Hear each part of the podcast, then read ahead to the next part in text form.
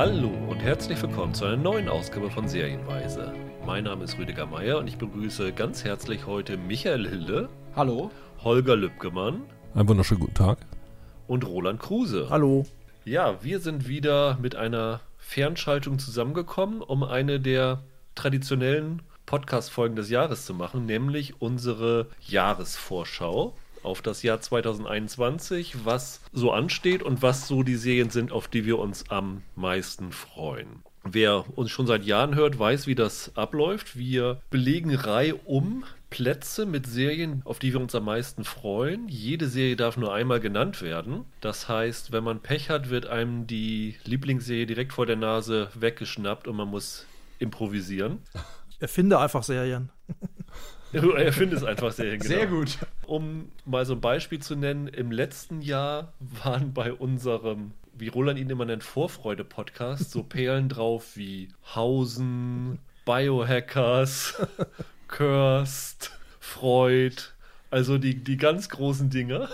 Also das, was wir sagen, ist nicht unbedingt das, was am Ende des Jahres auch auf den besten Listen ist, aber wo wir denken, die Macher, der Plot, was auch immer gefällt uns daran. Und da werden wir auf jeden Fall begeistert erstmal reinschauen, wenn es da ist. Aufgrund von Corona ist es in diesem Jahr noch ein bisschen schwieriger als normal, weil natürlich keiner genau sagen kann, ob die Serien wirklich wie geplant gedreht werden können und 2021 starten. Letztes Jahr von den 24, die wir hatten, sind fünf tatsächlich auch nicht gelaufen. Also die stehen dieses Jahr oder noch später an. Aber wir haben so eine Listen gewühlt und ich habe mal so eine Vorauswahl gemacht und ich habe so eine Liste von tatsächlich 125 Serien gefunden, die für 2021 geplant sind, aus denen wir jetzt jeweils jeder acht Serien auswählen. Und zwar eine Amazon-Serie, eine Apple-Serie, eine Disney-Serie, zwei Netflix-Serien, eine Sky-Serie und zwei Serien, die ich hier bei uns auf der Liste weitere genannt habe, wo man noch nicht genau weiß, wo sie starten, weil es sind zum Beispiel Hulu-Serien darauf, wo man wahrscheinlich von ausgehen würde, dass sie bei Disney Plus laufen, aber das ist noch nicht ganz fix. In der Vergangenheit sind die ja auch bei Stars Play oder irgendwo gelaufen. Und auch sehr viele britische Serien, die hier dann ja auch immer individuell eingekauft werden. Das sind so quasi die Wildcards, die wir dieses Jahr dabei haben. Ähm, ich habe vor dem Podcast per Zufallsgenerator eine Reihenfolge ausgewählt. Den ersten Pick hat Roland bekommen. Mhm. Der hat also freie Auswahl. Nach ihm ist Holger dran, dann ist Michael dran und ich habe leider den unglücklichen vierten Platz. Aber in der zweiten Runde gehen wir dann rückwärts, sodass ich den fünften habe, Michael den sechsten, Holger den siebten und Roland den achten und so weiter, bis wir alle 32 belegt haben. Ja, ansonsten, wie gesagt, ihr könnt uns wie immer folgen unter Twitter at Serienpodcast. Wir haben letzte Woche leider einen Follower verloren, weil Donald Trump gesperrt worden ist, aber ja, dumm gelaufen. Und auch natürlich auf der Webseite serienpodcast.de. Dann lass uns doch einfach loslegen. Roland, welche Kategorie willst du mit welcher Serie als erstes belegen? Ja, da fange ich mal an ähm, mit der Kategorie Weitere und nehme eine Serie, die wenn sie denn wirklich kommt, aber immerhin wird ja schon wohl gedreht oder, äh, oder ist schon gedreht worden. Auf Hulu läuft die in den USA. Ist eigentlich, eigentlich eine FX-Produktion. Why the Last Man? Okay, ja. Die geistert nun schon seit, ich hätte jetzt fast gesagt, Jahrzehnten durch die Gegend, diese Serienadaption. Das ist ja eine Adaption einer ziemlich bekannten Comicserie von Brian K. Vaughan und Pia Guerrera. Habe ich auch mal zwei Bände von gelesen, habe ich bis heute nicht zu Ende gelesen. Nicht, weil sie schlecht war, sondern weil ich keine Zeit gehabt habe dafür. Es geht um einen Mann, der in einer Welt lebt, in der alle anderen Männer gestorben sind, weil sie halt die falschen Gene hatten, nämlich Männergene. Und es leben halt nur noch Frauen. Und er ist der Einzige, er und sein männliches Äffchen, er hat so einen zahmen Affen. Ich weiß gar nicht, wie der in der deutschen Fassung heißt. Im Original heißt der Affe Ampersand, also Kaufmannsund, komischerweise. Dieser Mann, Yorick heißt der Mann, der äh, irrt dann durch diese Frauenwelt das ist schon, also allein wegen der vielen Figuren ist das schon relativ aufwendig zu machen. Da kursieren schon viele Jahre, dieser, kursiert dieser Plan raus. Erst sollte es ein Film werden, jetzt soll es natürlich eine Serie werden. Der Brian K. Vaughan, der hat ja sogar ähm, auch Beziehungen zu Serien machen, hat ja an Lost mitgeschrieben. Ja, jetzt, jetzt soll es wohl laufen und die, die Showrunnerin ist Eliza Clark, die äh, Schwägerin von Joss Whedon. die vorher unter anderem an, ähm, an, an Rubicon mitgeschrieben hat. Da habe ich mal zwei Folgen von gesehen. Das ist eine ziemlich obskure Serie, die sehr stark an die äh, drei Tage des Kondor erinnert. Die ist, glaube ich, gar nicht auf DVD oder irgendwas erhältlich, meine ich. Zumindest war es vor ein paar Jahren so. Ich bin mal gespannt, was daraus wird. Die Hauptrolle spielt jetzt ein gewisser Ben, ben Schnetzer. Ich kannte den nicht. Diane Lane soll auch dabei sein, ne? Diane Lane ist dabei, genau. Und ähm, das kann auch totaler Käse werden. Der US-Präsident wird von einem Kanadier verkörpert. Der Hauptdarsteller von Ein Mountie in Chicago. Der, der, der Verblichene, höchstwahrscheinlich. Soweit ich die Serie kenne, sind die einzigen Männer außer York, die ja noch leben. Das sind wahrscheinlich Rückblenden dann oder so. Ja, das kann sind sein. Ja die, die sind, das sind, Astronau sind Astronauten, die im Weltraum kreisen, die noch nicht zurückgekehrt sind, am Anfang der Geschichte. Könnte der totale Knaller werden, könnte quasi das bessere so Walking Dead werden. Ich würde mir wünschen, dass es was wird. Ich wundere mich immer, was für Serien adaptiert werden. Also die finde ich zum Beispiel relativ schwer zu adaptieren. Von Brian K. Vaughan gibt es zum Beispiel auch diese Serie Ex Machina um einen New Yorker Bürgermeister mit Superkräften. Also die ist nicht witzig, die ist ernst. Die wäre viel leichter zu adaptieren gewesen. Aber sie haben sich dafür entschieden für so ein Epos. Okay, good luck with that, kann ich nur Wenn es sagen. gut läuft, wird ein neues Watchmen draus.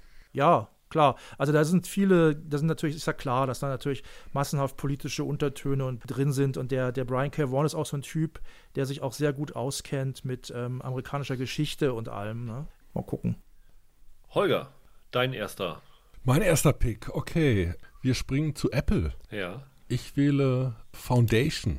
Vielleicht kann ich mal ein bisschen ausholen. Also als vor ungefähr 20 Jahren die Spezialeffekte billig wurden, haben wir ja alle gedacht, dass so eine Blüte des Sci-Fi-Genres bevorsteht, äh, aus dem auch viele Klassiker schlicht und einfach nie verfilmt wurden. Aber stattdessen kam dann die Blüte der Fantasy mit Herr der Ringe, Harry Potter und am Ende Game of Thrones. Oder halt das Superhelden-Genre, aber das ist ja eher so ein Zwitterwesen des fantastischen Films, wo Sci-Fi auch nur in Teilen drin ist. Es gab auch gute reine Sci-Fi, dank hier Dennis Villeneuve oder Alex Garland in, in den letzten Jahren. Aber trotzdem so, die Klassiker sind immer noch unverfilmt geblieben. Die große Sci-Fi-Serie der Gegenwart fehlt mir so ein bisschen.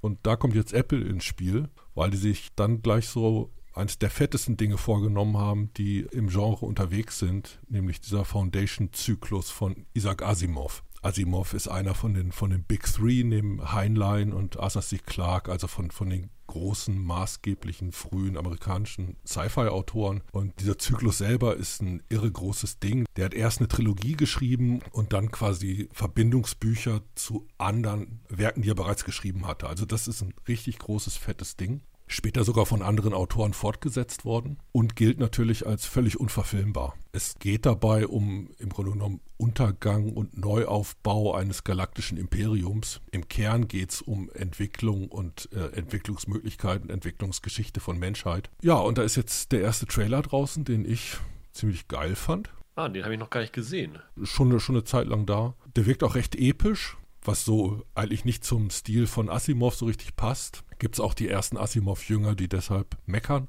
Aber ich habe da richtig Lust drauf. Also für mich wäre das einer der Gründe, mal zu gucken, was dieser Streaming-Dienst von Apple denn leisten kann. Der Showrunner ist äh, David S. Goyer, also Co-Autor von Batman Begins und Dark Knight. Eine der Hauptfiguren ist Jared Harris, Ja. von uns bejubelt in, in Tschernobyl. Und in Terror. The Terror, genau. Ja, Lee Pace ist als Imperator auch noch dabei. Pushing Daisies. Genau. Es gibt wohl auch schon unter Fans so einen ersten kleinen Aufreger, weil eine der Hauptfiguren das Geschlecht gewandelt hat und jetzt eine schwarze Frau ist. Skandal. Was? Ne? Liegt eher daran, dass die nicht damit klarkommen, dass ein Text, der 70 Jahre, 80 Jahre alt ist, der Ausgangstext, wenn du, wenn du den heute adaptieren willst, musst du einfach selber mit der Zeit gehen. Asimov wäre nicht so rückwärtsgewandt gewesen wie, wie seine Fans, glaube ich. Ich finde es nur natürlich, wenn man die Möglichkeiten hat, dass da ein bisschen mehr Diversität untergebracht wird. Also für mich könnte das ein ganz, ganz großes, interessantes Sci-Fi-Ding werden. Die können das auch furchtbar vergurken, aber der erste Eindruck im Trailer und im Grunde genommen diese Ambition, dass sie so ein Riesending jetzt überhaupt angehen,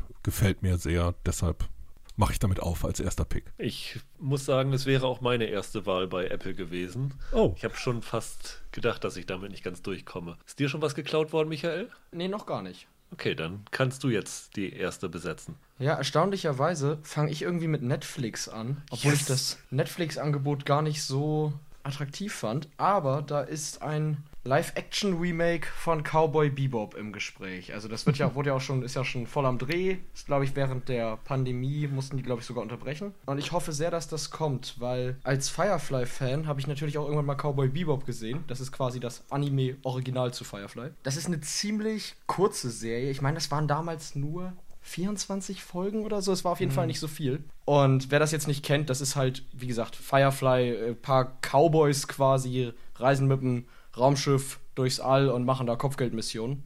Gerade hier der Mandalorian-Fanclub müsste sich da ja auch drauf freuen. Ja, ich bin ein großer Fan von der Nachfolgeserie von äh, Samurai Champloo. Ist doch im selben Macher. Mm, ja, genau. Also, das ist, das ist gut, Cowboy Bebop, klar, ja, ja. Ich finde ja ganz witzig, dass die Geschichte im Anime spielt ja im Jahr 2071 aber die Geschehnisse, die damals alles in Gang gebracht haben, also die Möglichkeit, interdimensional Reisen machen zu können, das beginnt laut Anime im Jahr 2021. Daher ist es absolut perfekt, wenn das Remake dieses Jahr kommt. John Cho ist dabei, was ich super cool finde. Das ist ein, ist ein richtig cooler Typ.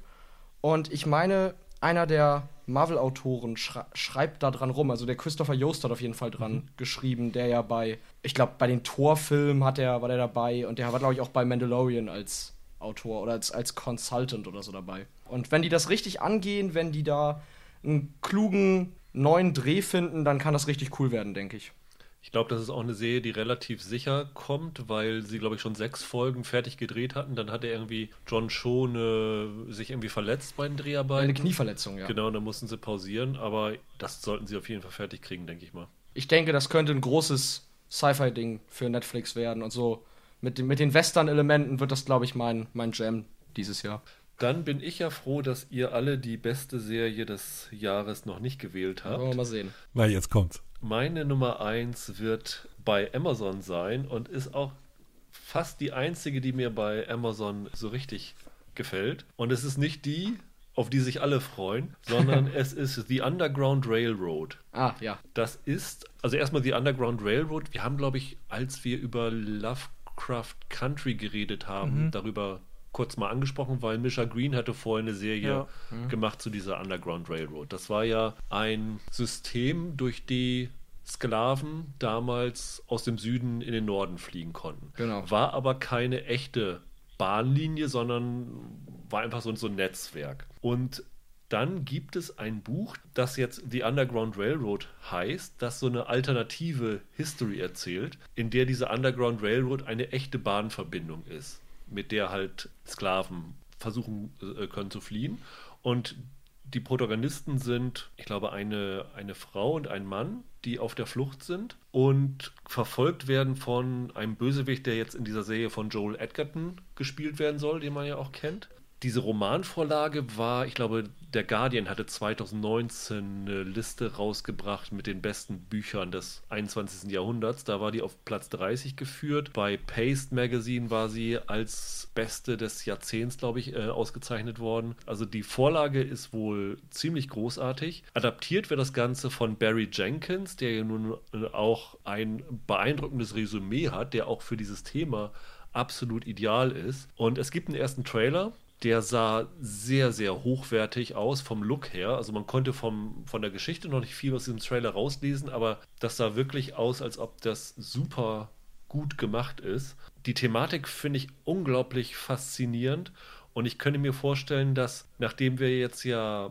Watchmen hatten und Lovecraft Country, dass das quasi das Pendant im Jahr 2021 werden könnte. Also ich kann mir ehrlich gesagt nicht vorstellen, dass das nicht gut wird und deswegen ist es für mich meine Nummer eins. Ich kann da an der Stelle mal kurz eingrätschen. Ich habe das Buch auch gelesen und mhm. das ist tatsächlich große Klasse. Ich hätte das, glaube ich, als nächstes genannt. Also auf jeden Fall ist das halt eine, eine ziemlich irre Geschichte und wenn sie die wirklich so konsequent umsetzen, wird das groß, das glaube ich auch. Ja, da führte für mich kein Weg dran vorbei.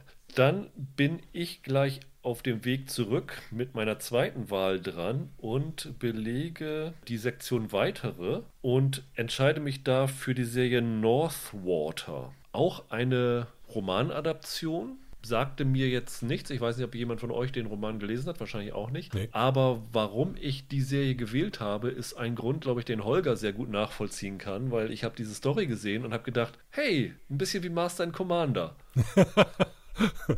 ja, kann ich sofort nachvollziehen.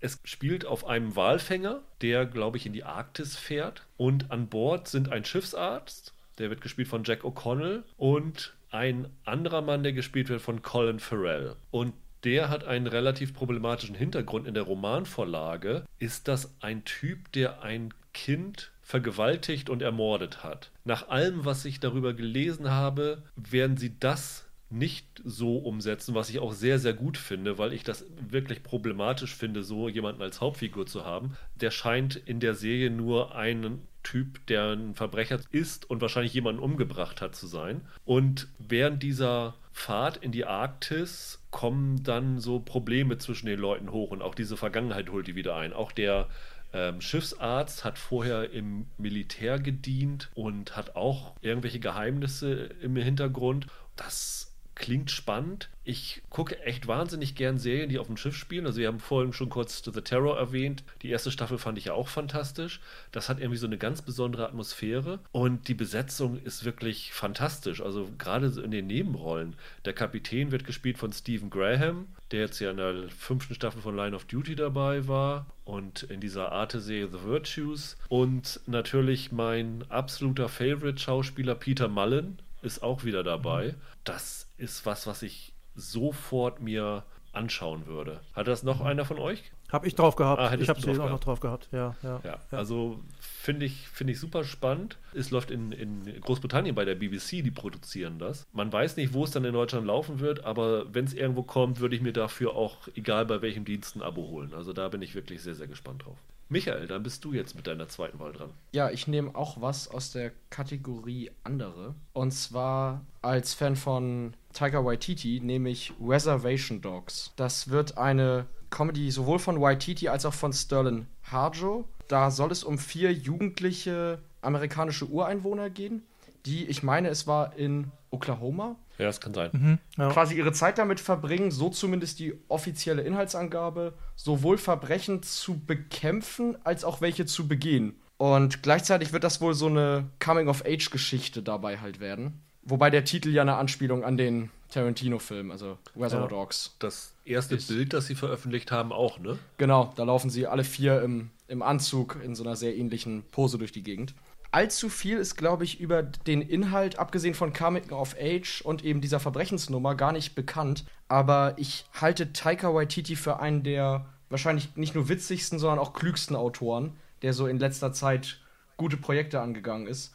Sei das jetzt sein Torfilm gewesen oder sein, sein Jojo Rabbit oder halt die What We Do in the Shadows, sowohl Film als auch Serie. Deswegen denke ich, dass auch das hier wieder meinen Nerv treffen könnte. Gerade so was indigene Geschichten angeht, da hat ja Waititi auch in Neuseeland schon einiges geleistet. Daher denke ich, dass das ein interessanter Blickwinkel werden wird für eine Coming-of-Age-Comedy. Er hat ja auch einen äh, Native American Co-Schöpfer dabei, ne? Genau, genau, das ist Ster dieser, Ster Sterling Harjo oder so. genau, ne? das ist Ja, dieser mm, Harjo. mm. Genau. Läuft in den USA bei FX, ne? Ich meine ja. Also diese Disney-Tochter. Mhm. Vielleicht kommt es bei uns auch bei diesem neuen Label Stars, das Disney im Februar startet, aber wahrscheinlich auch eher Richtung Ende des Jahres, könnte ich mir vorstellen. Denke ich auch. Also, wie gesagt, es ist auch noch nicht so viel bekannt, aber der Name Waititi reicht bei mir halt, um schon grundsätzlich erstmal interessiert zu sein. Das überrascht mich jetzt nicht. Ich hatte, ich hatte dich dafür eingeplant, muss ich sagen. Holger, deine zweite Wahl. Okay, ich mache jetzt mal das Fass Disney auf Okay. Ui. und entscheide mich dafür Loki. Roland hat im Jahres-Best-of-Podcast ja über The Boys gesagt, dass eine Superheldenserie auch produktionstechnisch wie eine Superheldenserie aussehen muss. Ich glaube, für die kommenden Marvel-Serien gilt das erst recht. Wohl wahr. Die dürfen gegenüber den MCU-Filmen nicht einfach zu sehr abstinken, Ja. weil sonst haben sie echt ein großes Problem. Nach dem Trailer sieht das auch so aus, als da sind einige fette, große Bilder schon drin, finde ich. Und das macht mir insgesamt Hoffnung für Loki. Also der Trailer wirkt jetzt nicht perfekt, aber auch nicht uninteressant. Mal gucken, was sie daraus machen. Gefällt mir jedenfalls im ersten Eindruck besser als sowas wie WandaVision mit dieser 50er Jahre Pleasantville Soap Opera Look. Wahrscheinlich ist das ja nur ein Gimmick, den sie irgendwie auflösen, aber da brauchen sie auch schon eine geile Idee, damit das funktioniert. Und diese mir doch egal Nebenfiguren Falcon und Winter Soldier kräht mein innerer Hahn auch nicht nach. Loki hingegen ist eine Figur, die auch in den, in den Kinofilmen für mich richtig Spaß gemacht hat. Und dieser Bösewicht, der böse ist dank seiner Ego-Störung, ist was sehr zeitgemäßes, finde ich. Und wenn das gut gemacht ist, also die Figur hat diese Doppelbödigkeit, die ich gern mag. Und deshalb finde ich, da kann es ganz gut funktionieren, den in den Mittelpunkt zu stellen. Also es könnte sehr edgy sein. Mal schauen. sie werden ja offensichtlich ein bisschen so ein, so ein Zeitreisemotiv und zumindest so ein Hauch Alternate History für diese MCU-Timeline da irgendwie unterbringen. Das ist ja schon angedeutet. Aber da bin ich gespannt. Mal gucken, was daraus wird. Owen Wilson ist in der Nebenfigur dabei. Auch witzig. Mhm. Das Ganze ist wohl geplant als so ein Link zum zweiten Doctor Strange-Film. Ja, die scheinen ja irgendwie alle mit diesem Multiversum, alles, was Marvel jetzt macht, zu tun zu haben. Das scheint ja irgendwie so das große Ding für diese Phase mhm. 4 zu werden, ne? Genau, da, das kann sein. Ich fand ganz witzig als Personalie, äh, Michael Beldron ist zwischendurch noch dabei, also auf Rick and Morty Fame. Ja. Das fand ich eigentlich ganz cool. Die Regisseurin, die die sechs Teile dreht, äh, haben sie von Sex Education mhm. geholt, Kate Herron. Und dann haben sie eine ganz irre Wahl bei der Kamerafrau. Die kommt eigentlich aus der Arthouse-Ecke. Autumn Durelt heißt die. Die hat hier von Gia Coppola Palo Alto gemacht. Das fand ich fast das bekannteste. Aber diese ersten Bilder, die ich, die ich in diesem Trailer gesehen habe, machen mir Lust auf Loki. Und ich gehe davon aus, das ist eine Serie, die mich gut unterhalten wird. Disney scheint auch relativ viel Vertrauen rein zu haben, weil sie äh, schon eine zweite Staffel, glaube ich, in Development haben. Die erste okay wird so sechs Folgen, wird auch so 40, 50 Minuten. Irgendwie genau. hat ja, ich glaube, Kevin Feige jetzt gerade ein Interview gegeben, wo er gesagt hat, wie lang die Folgen von den einzelnen Serien sein werden. Und das ist eine, die ein bisschen längere Folgen haben wird. Ich mag ja Tom Hiddleston nicht, deswegen stand die für mich nicht zur Wahl. Ist das eigentlich die einzige, wo sie schon eine zweite Staffel gleich mit angekündigt haben? Weil ich, ich, dachte erst, ja. die Serien wären alles so Einzelprojekte, aber das scheint gar nicht so zu sein teilweise. Ja, so Falcon and the Winter Soldier haben sie, glaube ich, gesagt, das soll nur ein Film im Serienformat sein. Also ich glaube, da ist keine zweite angedacht. Mal gucken. Aber hier scheint es so zu sein. Dann Roland. Ja, dann schließe ich mal meine Kategorie weitere ab. Und zwar mit der Serie The Serpent. Das ist eine BBC-Serie, wenn ich mich jetzt nicht total täusche. Ist in Großbritannien, meine ich, auch schon angelaufen. Ich habe da aber bisher noch wenig von gehört. Da geht es um einen Typen, äh, der heißt äh, Charles Sobrach.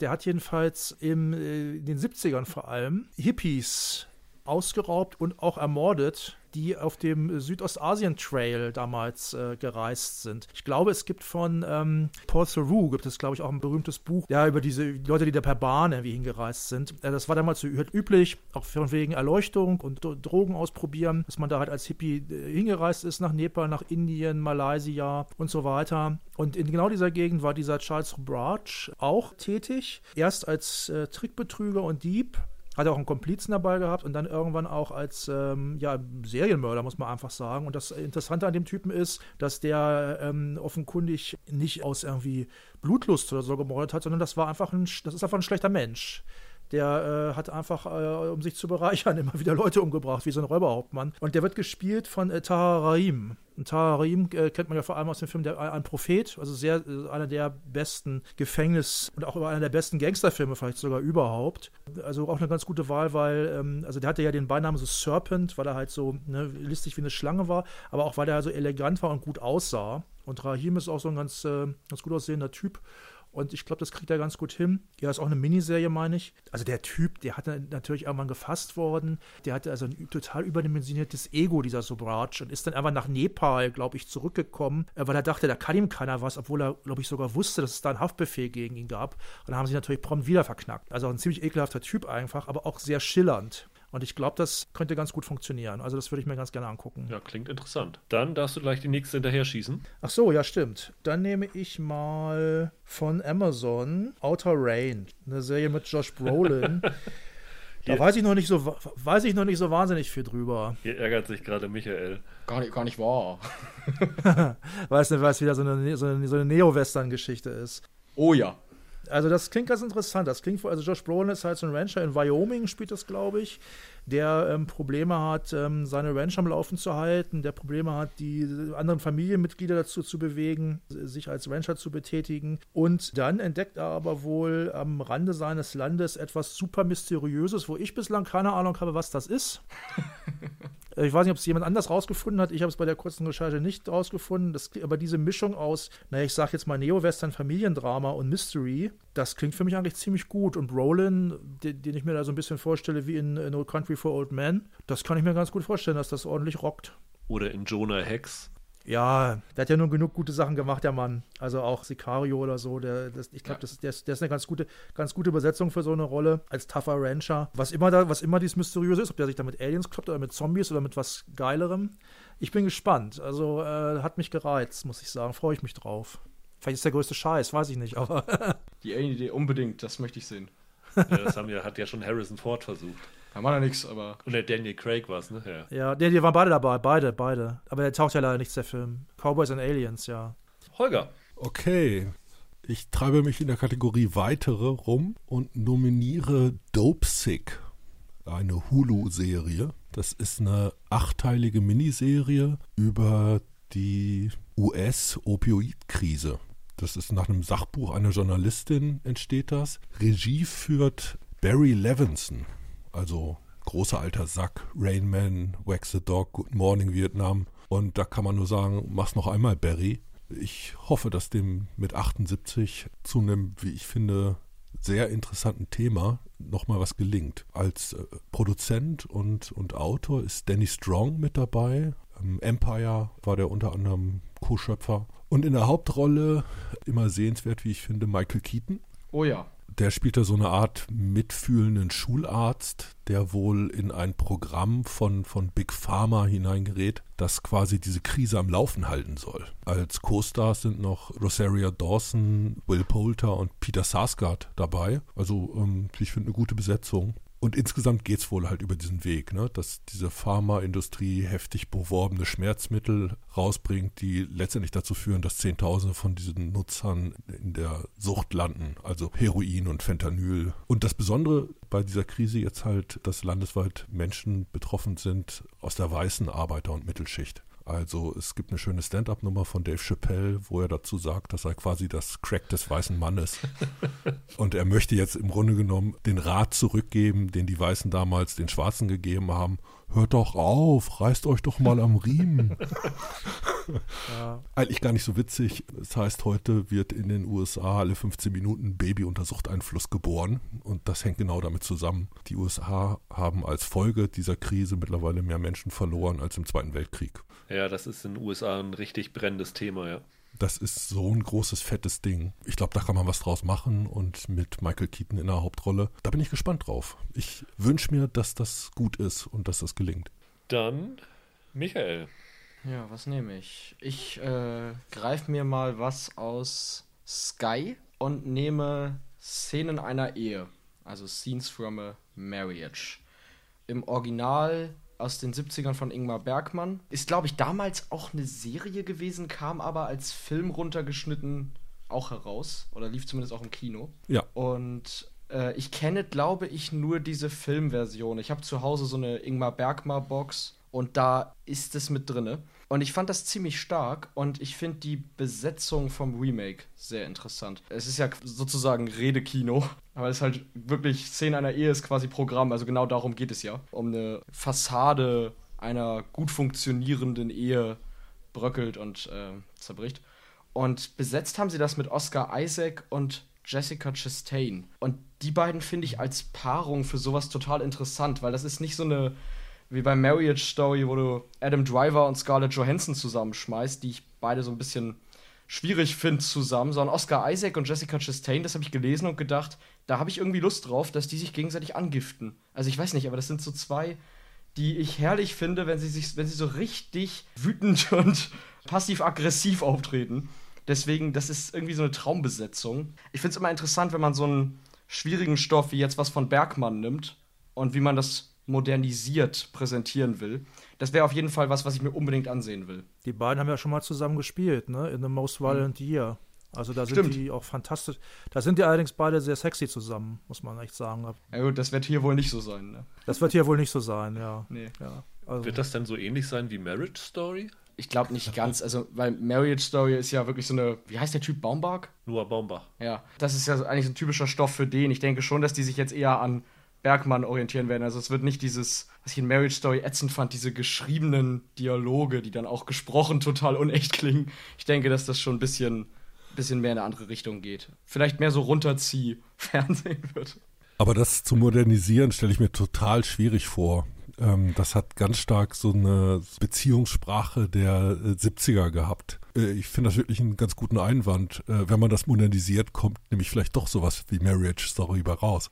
Das ist die Frage. Ja, interessante Wahl. Dann komme ich mit einer Serie dran, wo ich nie gedacht hätte, dass sie noch einen Umlauf schafft. Ich nehme bei Disney WandaVision. Ich hatte die fast überlegt, ob ich die als erstes nehme, weil ich dachte, die ist wirklich schnell weg. Hatte mir eigentlich auch schon bei Disney was anderes ausgesucht, wo ich denke, dass das nicht wegfallen würde. Aber ich habe jetzt direkt vor dem Podcast auf Twitter gesehen, dass die ersten angedeutet haben, dass sie drei Folgen gesehen haben. Das war wohl so ein Interviewtag gerade letzte Woche. Und die waren alle recht begeistert davon. Und ich glaube einfach, dass WandaVision als erste Marvel-Serie, die bei Disney startet, eine besondere Bedeutung für Disney hat und dass ich mir nicht vorstellen kann, dass sie die vergeigen werden. Ich gucke am Wochenende ja immer Football aus den USA und da war wirklich ein Dauerfeuer mit WandaVision-Werbungen da drin. Immer unterschiedliche Trailer, jetzt hier sogar im deutschen Fernsehen auch. Und nachdem ich am Anfang dachte, naja, sieht ja ganz nett aus, irgendwie die Idee, Sitcom-Welten wiederzuholen. Finde ich ganz interessant, hatte da aber auch nicht so den Zugang zu, weil ich I Love Lucy zum Beispiel und sowas nie gesehen habe. Aber diese Trailer sahen irgendwie super interessant aus und so, als ob da noch viel, viel mehr hintersteckt, als jetzt so bisher schon darüber bekannt ist. Da ist ja auch die Geheimhaltung extrem. Also du weißt ja immer noch nicht, also wir nehmen jetzt zwei Tage vor Start der Serie auf, was dich da genau erwartet. Und das finde ich irgendwie super spannend. Mhm. Und das sieht wirklich cool aus. Es sieht auch mutig aus. Es ist irgendwie, was man von Marvel so gar nicht erwartet hätte. Die scheinen jetzt auch mit den Fernsehserien so in ein bisschen andere Richtung gehen zu wollen. Also, sie haben ja angekündigt, She-Hulk, das ja, glaube ich, 2022 kommen soll, mhm. soll so eine Anwalts-Comedy-Serie werden. Also, Ellie McBeal-mäßig so ungefähr. Und das finde ich irgendwie spannend weil man dann doch so ein bisschen Angst hatte, dass diese Serien nicht viel anders werden als die Filme. Und WandaVision scheint irgendwie da doch in eine andere Richtung zu gehen. Und ich finde es jetzt irgendwie ganz reizvoll. Ich hoffe, dass das am Ende wirklich so wird. Also, dass es wirklich ein, ein Projekt wird, das sich tatsächlich deutlich unterscheidet von den Filmen. Wie hat Holger das vorhin gesagt, bei Wanda und Vision, das sind nun nicht unbedingt die zwei Figuren, die, von denen ich unbedingt noch mehr sehen muss. Ja, aber dafür kannst du mit denen halt alles machen, ne? Also, weil die halt nicht so verbraucht sind kannst, also wobei die Scarlet Witch, die ist ja bei den Fans so ein Fan-Favorite, meine ich. Die ist ja sehr viel größer in, den, in der Comic-Welt als als im MCU bislang, als im, als im Kino-Universum, ne? Aber im Trailer dieser 50er Jahre Sitcom-Bezug hat mich so richtig abgeturnt ich gehe mal davon aus, dass das irgendwie hoffentlich eine falsche Spur ist, die der Trailer legt. Also ohne wirklich was zu wissen darüber, weil wir haben auch noch nichts sehen können, vermute ich mal, dass das tatsächlich so in diese, auch in diese Multiverse-Richtung gehen wird, dass sie irgendwie in so einem Multiversum gefangen sind und das halt aus diesen Sitcom-Welten besteht, wo dann irgendwie Brady Bunch und I Love Lucy und sowas alles dabei ist. Und dass da aber natürlich schon irgendwie ein, ein, Hintergrund hinter ist, weil ja Vision im MCU ja eigentlich auch tot ist. Und also ich könnte mir vorstellen, dass das wirklich irgendwie neuartig wird und doch trotzdem clever in dieses MCU eingebunden ist. Und das finde ich irgendwie dann doch reizvoll. Also von den Marvel-Serien, die kommen, finde ich sie irgendwie noch am, am interessantesten. Zumindest von denen, die jetzt 2021 kommen sollen. Dann mache ich mal weiter mit Netflix und nehme eine Serie, die mich wirklich in der Recherche überrascht hat, weil die ist irgendwie an mir vorbeigerauscht, dass die kommen wird. Und ich fand die Hintergrundgeschichte, wenn man sich ein bisschen reinfuchst, super interessant. Und zwar geht es um Terra Vision. Das ist ein deutsches Netflix Original, was ich viel, viel interessanter finde als Tribes of Europa, das jetzt im äh, Februar startet. Und zwar handelt es sich dabei um eine wahre Geschichte, um eine Berliner Firma. Also ich weiß nicht, ob sie die Namen in der äh, Serie so übernehmen, aber in, in der Realität war es die Firma Art.com, die 2014 Google verklagt haben, weil die haben ich glaube 1994 ein Programm entwickelt, das hieß TerraVision, daher der Titel der Serie. Und dieses Programm war von dem Look und von den Funktionen her sehr Google Earth ähnlich. Und als dann Google Earth rauskam, haben die Berliner Google verklagt wegen Patentrechtsverletzung. Die Klage ist abgeschmettert worden, also die haben die Klage verloren, aber jetzt wird dieser Fall halt als Serie erzählt und ich finde das irgendwie total spannend, dass mal jetzt auch Deutschland sich so eine kleine reale Geschichte traut. Also ganz oft haben wir ja, wenn es so eine historische Serie ist und die irgendwie auf, auf wahren Vorkommnissen beruht, dann ist es immer irgendwie was mit DDR, Mauerfall, Flucht oder NS-Zeit oder irgend sowas. Und das ist tatsächlich sowas, was mich erinnert an den Russell Crowe-Film über Zigaretten. Ach so, die, die Insider. Genau, The Insider. Ah. Dass es so in diese Richtung gehen könnte, das finde ich irgendwie super spannend. Und ich finde die Besetzung ziemlich klasse. Also Mark Waschke ist dabei, Misel Maticevic, Julika Jenkins, Lavinia Wilson. Es ist auch Bernhard Schütz dabei, wo ich hoffe, dass der nach Barbaren mal zeigen kann, dass er tatsächlich Schauspielern kann, ähm, wo er mir gar nicht so gefallen hat. Und der wahrscheinliche Showrunner des Ganzen, Robert Thalheim, der hat Erfahrung mit Dokus. Also er hat zum Beispiel diese Doku-Serie Höllental über den Fall Peggy Knobloch gemacht und aber auch Filme schon gedreht, wie TKKG zum Beispiel, dass der tatsächlich für so einen in Anführungsstriche historischen Stoff auch der vielleicht der richtige ist, der das gut rüber machen kann. Es kann ein totaler Reinfall werden, also das werde ich nicht abstreiten, aber ich finde es von der Prämisse her super spannend und da bin ich wirklich interessiert dran, weil das, das ist was ich so von einem deutschen Netflix-Original nicht erwarten würde und das finde ich einfach spannend. Dann geht es wieder zurück zu Michael. Ja, ich mache jetzt was Besonderes Schlaues und nehme eine Serie, über die ich kaum was weiß und bei der ich nicht mal weiß, wie ich den Titel aussprechen soll. ich glaube, es ist einfach Chaos. Also Ach, verdammt. K-A-O-S. Ja. Meine zweite bei Netflix. Und zwar auch hier ähnlich wie bei Reservation Dogs, wie bei Herrn Waititi, liegt das vor allem an der Besetzung dahinter. Das ist nämlich äh, Charlie Covell, die Autorin hinter der grandiosen Serie The End of the Fucking World. Das soll eine schwarze Comedy werden, in der auf moderne Art und Weise die griechische Mythologie neu interpretiert wird. Also mit modernen politischen Ansätzen, mit neuen Gender-Ansätzen. Das ist, glaube ich, schon seit 2018 oder so in der Entwicklung. Und finde ich ein extrem spannendes Projekt. Vor allem eben einmal der Autorin wegen, aber auch weil ich griechische Mythologie total interessant finde. Also jetzt gerade so in den letzten Jahren bin ich da immer wieder irgendwie mit auch Games oder so in Verbindung gekommen und finde das eine total witzige Idee und könnte mir vorstellen, dass das ein richtiger Knaller bei Netflix werden wird dieses Jahr. Das ärgert mich jetzt, weil ich strategisch, glaube ich, falsch vorgegangen bin, weil die hatte ich eigentlich auch und ich hätte die wahrscheinlich eher nehmen müssen. Offenbar. Mir geht es nämlich ähnlich. Also ich äh, habe als, glaube ich, elf- oder zwölfjähriger schon die griechische Mythologie gelesen. Ist bei mir noch nicht so lange her, habe ich äh, mich auch schon für interessiert. Fand das super spannend, finde die Thematik klasse und ich habe ein Interview mit der Showrunnerin gelesen, die tatsächlich gesagt hat, dass diese Serie Game of Thrones Kaliber, was so Production Values angeht, erreichen soll. Das heißt, dass es doch eine große Nummer werden könnte und dieses hohe Budget, wahrscheinlich dieser vermutlich gute Look, der da rauskommt, zusammen mit dieser schwarzhumorigen Sensibilität, die sie ja schon bewiesen hat, als sie End of the Fucking World adaptiert hat, könnte das irgendwie ein ganz reizvoller Mix werden. Es kann natürlich auch Percy Jackson 3 werden, das wenn es ganz blöd läuft.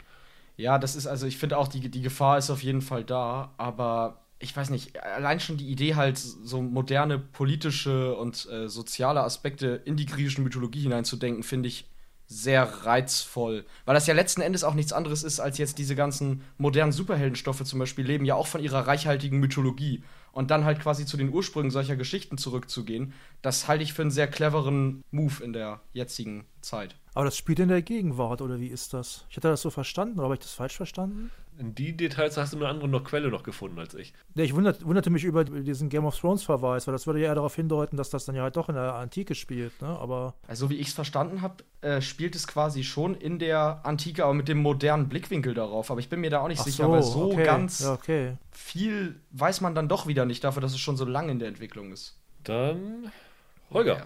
Ich wähle bei Sky Landscapers, Ja. Das ist interessant, ja. HBO. Also das ist eine vierteilige True Crime Mini-Dramaserie mit Olivia Colman in der Hauptrolle. Also bekannt aus Broadchurch, The Crown und ein Oscar für The Favorite. Und das Ganze ist geschrieben von ihrem Mann, Ed Sinclair, und ist umgesetzt von der Produktionsfirma, die den beiden gehört. Was zunächst mal ja irgendwie nur nach doofer Ämterhäufung klingt. Aber wenn man weiß, dass das die Firma ist, die Tschernobyl gemacht hat, dann wird die Sache gleich viel, viel interessanter. Dabei geht es um den realen Fall eines Paars, das die Eltern der Frau umgebracht hat und dann im Garten verscharrt, behauptet, äh, die beiden seien im Urlaub, somit Karten an die Verwandten schicken, Und die Lüge haben die über ein Jahrzehnt aufrechterhalten. Zwischendurch dann das Bankkonto von den Toten leergeräumt und dafür so schöne Hollywood-Memorabilia gekauft wie einen handgeschriebenen Brief von Gary Cooper. das ist wohl eine, wie ich irgendwo gelesen habe, Strangers in Fiction Story, weil man eigentlich nicht glauben kann, wie irre das da alles abgelaufen ist. Regie sollte zunächst Alexander Payne führen. Der ist mittlerweile ausgestiegen, allerdings glaube ich nicht wegen künstlerischer Differenzen, sondern weil es da Terminschwierigkeiten gegeben hat. Ja, die Produktion von Landscapers wurde, glaube ich, wegen Corona verschoben und dann hat das mit irgendeinem anderen Projekt von ihm kollidiert. Ja, genau, das hat kollidiert mit einem Projekt von ihm, das wiederum abhängig war von der Jahreszeit, in der es gedreht wurde. Keine Ahnung, der macht vielleicht irgendeinen Frühlingsfilm oder sowas. Und eingesprungen ist jetzt Will Sharp. Den habe ich schon mal erwähnt, weil der eine Nebenrolle in Giri Haji, dieser Pflichtschande-Miniserie hatte, von der ich ein großer Fan war. Hier führt er jetzt Regie, aber der hat mittlerweile andere Regiearbeiten gemacht. Also der hat jetzt gerade irgendwas fertiggestellt mit Benedict Cumberbatch, was äh, aber glaube ich noch nicht veröffentlicht ist. Es gibt noch eine britische Produktion, Flowers heißt die, glaube ich, für die er ziemlich viel Lob einfährt. Also ich glaube eh, dieser Will Sharp, das ist so The Coming Man. Dass sie an den gedacht haben, liegt glaube ich unter anderem daran, dass zwei der Produzenten von Pflichtschande jetzt auch Produzenten von Landscapers sind. Für mich klingt das nach einer ganz interessanten Mischung und ich freue mich darauf. Ich, ich möchte das Ding unbedingt sehen. Mal gucken, was das wird. Mhm. Ich bin echt gespannt auch. Also die echten hießen Susan und Christopher Edwards, die echten Mörder. Genau die sich dann irgendwie nach Frankreich abgesetzt hatten und dann irgendwann, als die Polizei ihnen auf die Spur kam, weil, glaube ich, die Leichen in dem Haus, in dem Garten gefunden worden sind, nachdem, also die hatten das Haus verkauft mittlerweile und ähm, dann haben sie sich irgendwie am Eurotunnel oder sowas den Behörden dann gestellt. Ja, wilde Story. Was ich nicht rausgefunden habe, was ich aber bei solchen Sachen interessant finde, ist, welchen Zeitraum sie erzählen. Also ob sie diese Tat zeigen oder ob es eher darum geht, wie sie das jahrelang verschleiert haben, was wahrscheinlich der interessantere Teil ist, was sie sozusagen in den, ich glaube, 15 Jahre waren es, die zwischen der Aufklärung des Verbrechens und des, dem Mord oder im Doppelmord gelegen hat. Das könnte ganz interessant sein. Und Olivia Coleman ist natürlich auch immer eine große Nummer. Also, also glaubhaft aufrechtzuerhalten, dass die Leute noch leben, wird irgendwann auch unsinnig, weil ich glaube, der Mann in dem Paar war 84 ja, ja, genau. äh, zu dem Moment, als er verschwunden ist. Mal schauen, was sie daraus machen. Also ein bisschen eine Wundertüte ist das schon, aber es sind so viele gute Leute dabei und, und dahinter, dass ich da sehr gespannt bin. Ja, wäre bei Sky auch meine Nummer 1 gewesen, muss ich sagen. Ja, das freut mich doch, dass ich dir das wegschnappen konnte. Roland. Ja, dann bleibe ich auch mal bei Sky und nehme die Serie The Nevers. Das war ursprünglich eine Joss Whedon-Serie, der ist da inzwischen aber ausgestiegen aber relativ spät ausgestiegen, meine ich. Das ist eigentlich so eine typische Joss Whedon-Story. Joss Whedon goes Steampunk quasi, viktorianische Frauen mit Superkräften. In der Serie fällt dieses Wort nicht, habe ich gelesen, aber im Titel halt The Nevers genannt, weil das halt Leute sind, die das niemals dürften und die Kräfte haben, die sie niemals haben dürften. Ganz interessant besetzt, unter anderem äh, Olivia Williams dabei, aber auch äh, Nick Frost zum Beispiel als Bettlerkönig, glaube ich, oder sowas, als verbrecherischer Bettlerkönig, der die teilweise manchmal unterstützt und manchmal an die, an die Gegner verpfeift. So eine Nummer da mit Ladies im Sherlock Holmes äh, London, die dann irgendwie, was weiß ich, da über die Häuser jumpen. Das würde ich ganz gerne sehen. Das kann ich mir ganz gut vorstellen. Wien ist ja immer so eine Sache, auch mit seinen feministischen Ambitionen, wo er manchmal sehr lautstark drüber redet, finde ich. Und dann manchmal, was dann rauskommt, ist dann doch nicht so dolle. Erinnert mich so ein bisschen an, an, an Stephen Moffat manchmal. Aber egal. Also ist immer trotzdem interessant, was er macht. Da bin ich dabei. Er ist ja so ein bisschen in Verruf gekommen, ne? Whedon mhm. in letzter Zeit. Ich meine diese Geschichte mit dem, äh, mit dem Cyborg-Darsteller. Ray Fisher. Ja, von dem Darsteller des Cyborg in Justice League. Der hat ihm unprofessionelles Verhalten am Set vorgeworfen. Von viel mehr weiß ich da jetzt auch nicht. Das kann jetzt alles heißen. Also es, offenbar waren das ja wohl keine rassistischen Äußerungen. Also der Darsteller ist ja schwarz, wer, wer jetzt Justice League nie gesehen hat. Oder ob das da jetzt irgendwie ähm, ein Zwist ist von jemandem, der einfach unzufrieden war, wie Whedon ihn da eingesetzt hat. Das weiß ich nicht. Und ich äh, fand das jetzt ehrlich gesagt nicht so super schlimm. Also da gab es schon deutlich schlimmere Vorwürfe gegen andere. Mal gucken. Wenn es besser als Agents of Shield ist, das wäre super. Ja, das stimmt. Wobei das soll sich ja so gesteigert haben. Also ich habe das ja, bin ja nach drei Folgen damals ausgestiegen, aber ich immer, höre immer wieder, dass das so toll geworden sein soll. Aber da hatte Whedon irgendwann nicht mehr mit viel zu tun. Ja, vielleicht ist es da, wahrscheinlich ist es darum so gut geworden irgendwann. Kann sein. Äh, Roland, du darfst nochmal. Ach ja, stimmt. Halbzeit haben wir jetzt übrigens. Dann nehme ich jetzt mal was von Apple. Dann nehme ich die Serie Shantaram. Das klingt für mich einfach ganz interessant. Charlie Hunnam spielt einen, ich meine, australischen Bankräuber, der sich in Mumbai, also im ehemaligen Bombay, in den Slums versteckt. Ich habe dazu ein Zitat gefunden von Charlie Hunnam, der von den Dreharbeiten erzählt hat. Und zwar hat er von seinen Krankheiten erzählt und er hat gesagt, ich hatte eine Lungeninfektion, dann eine Grippe, dann eine Bindehautentzündung in beiden Augen, dann eine Ohrenentzündung, dann eine Halsentzündung, dann eine bakterielle Entzündung im Magen, dann wurde ich von einem Moskito gebissen und habe mir Denkfieber zugezogen. Das klingt schon mal sehr interessant. Wenn sonst nichts ist. Wenn die Serie nur halb so interessant ist wie diese Aussage, dann, äh, dann bin ich da, da gut bedient. und ich, ich finde das auch eine ganz interessante Idee. So ein Bleichgesicht da in den, in, in den Slums, der da irgendwie klarkommen muss und auch nicht so leicht wieder rauskommen kann, weil er halt gejagt wird. Das finde ich eigentlich eine ganz schöne Idee. Ist eine Romanverfilmung. Ähm, hab den Roman noch nicht gelesen. Finde ich ähm, wirklich ganz interessant. Dann ist Holger jetzt dran. Holger hat noch Amazon, zwei Netflix und eine weitere offen. Hast du eine Strichliste und streichst uns ab? Ja. Damit keiner. Okay, gut. Netflix. Und zwar wähle ich da Girls on the Bus. Ah. Rüdiger freut sich für dich. Rüdiger, kollidieren wir heute oft? Ja, wir kollidieren ein bisschen. Die Serie äh, hat als Vorlage ein autobiografisches, teilweise wohl brüllend komisches äh, Buch der New York Times Autorin Amy Chosick. Chasing Hillary heißt das Buch. Und die hat über zehn Jahre Hillary Clinton bei Wahlkämpfen begleitet. Also erst 2008 für die Präsidentschaftskandidatur der Demokraten, wo sie gegen Obama verloren hat. Und dann mit bekanntem Ausgang 2016. Im Mittelpunkt der Verfilmung steht aber wohl nur ein Kapitel aus diesem Buch. Ja, genau. Insgesamt geht es wohl um vier junge Journalistinnen, die quasi gemeinsam hinter die Kulissen dieser Wahlkampagne gucken und dabei natürlich irgendwie einem Skandal auf die Schliche kommen. Dieses Buch ist ja eigentlich ein Sachbuch, aber dieses Kapitel scheint irgendwie fiktional zu sein, das sie da eingestreut hat, ne? Nee, da bin ich mir nicht ganz sicher. So habe ich, hab ich das nicht unbedingt verstanden. Also dieses Kapitel heißt Girls on the Bus, genau wie jetzt die ganze Serie und bezieht sich wiederum auf ein Buch, das hieß Boys on the Bus. Von Timothy Krause. Genau, äh, wo es halt um diese Journalisten geht, die diese Wahlkampagnen begleiten. Und nur in diesem Fall jetzt aus, aus so einer äh, weiblichen Perspektive. Die Netflix-Zusammenfassung liest sich so ein wenig nach Liebe, Freundschaft, Tralala. Das Ganze soll aber eine Dramaserie sein, also aber wohl eine mit großen Rom-Com-Anteilen. Sie tauscht wohl, das fand ich ganz interessant, die Kandidaten, also die Politiker, die gegeneinander antreten, gegen fiktive Figuren aus. Da kann man sich natürlich fragen, warum sie das machen. Ich finde, man kann nur hoffen, dass das aus rechtlichen Gründen passiert, weil sie dramaturgisch vielleicht noch ein bisschen zuspitzen wollen. Und in diesem äh, Sachbuch, das die Vorlage bildet, da gibt es wohl so eine Parallelführung zwischen der Erzählerin und, und Hauptfigur, die im Grunde genommen im Journalismus reüssieren will und da auf, auf Landesebene diese große Kampagne begleitet, und der Politikerin, die wiederum als erste Frau die höchsten Weihen der Politik, nämlich dieses Präsidentenamt anstrebt. Das fand ich total interessant. Und das natürlich zu Zeiten jetzt noch, wir erinnern uns alle an diese Schmutzkübel-Kampagne von Trump, äh, Crooked Hillary etc. Wir müssen eigentlich schon wissen, wie es ausgeht. Am Ende wird ein schlecht qualifizierter Rüpel gewinnen. Ja, aber bist du dir da so sicher, dass es in diese Richtung geht? Also, wenn ich diese, diese Zusammenfassung lese, dann lese ich, dass das irgendwie um mehrere Kandidaten geht, die sie begleiten. Also, es scheint irgendwie sein, dass es Group of Female Journalists who follow a parade of flawed presidential candidates. Also, eventuell hat das wirklich überhaupt nichts mehr mit diesem realen Wahl zu tun, ne? Das ist der Punkt. Also, ich finde es wirklich so richtig deutlich, wie weit sie das rauslösen.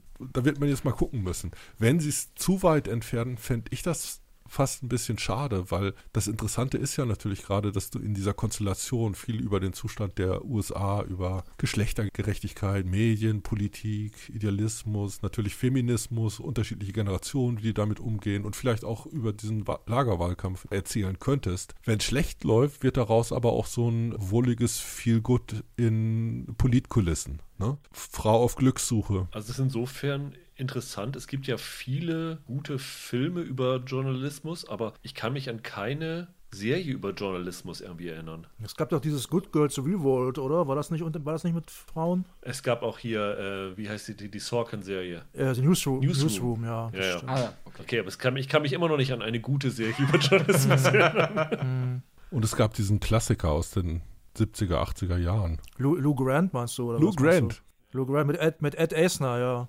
Genau, und wo der Foto Fotograf das Tier hieß oder so ähnlich, ne? Ed Esner, der jetzt bei ähm, Cobra Kai dabei ist, als böser Stiefvater von Johnny. Aber ich finde auch, das klingt interessant. Ich finde, diese Grundidee könnte echt was haben, wenn sie diese Politkarte richtig ausspielen und im Grunde genommen auch die Geschlechterkarte. Dann fände ich das total spannend.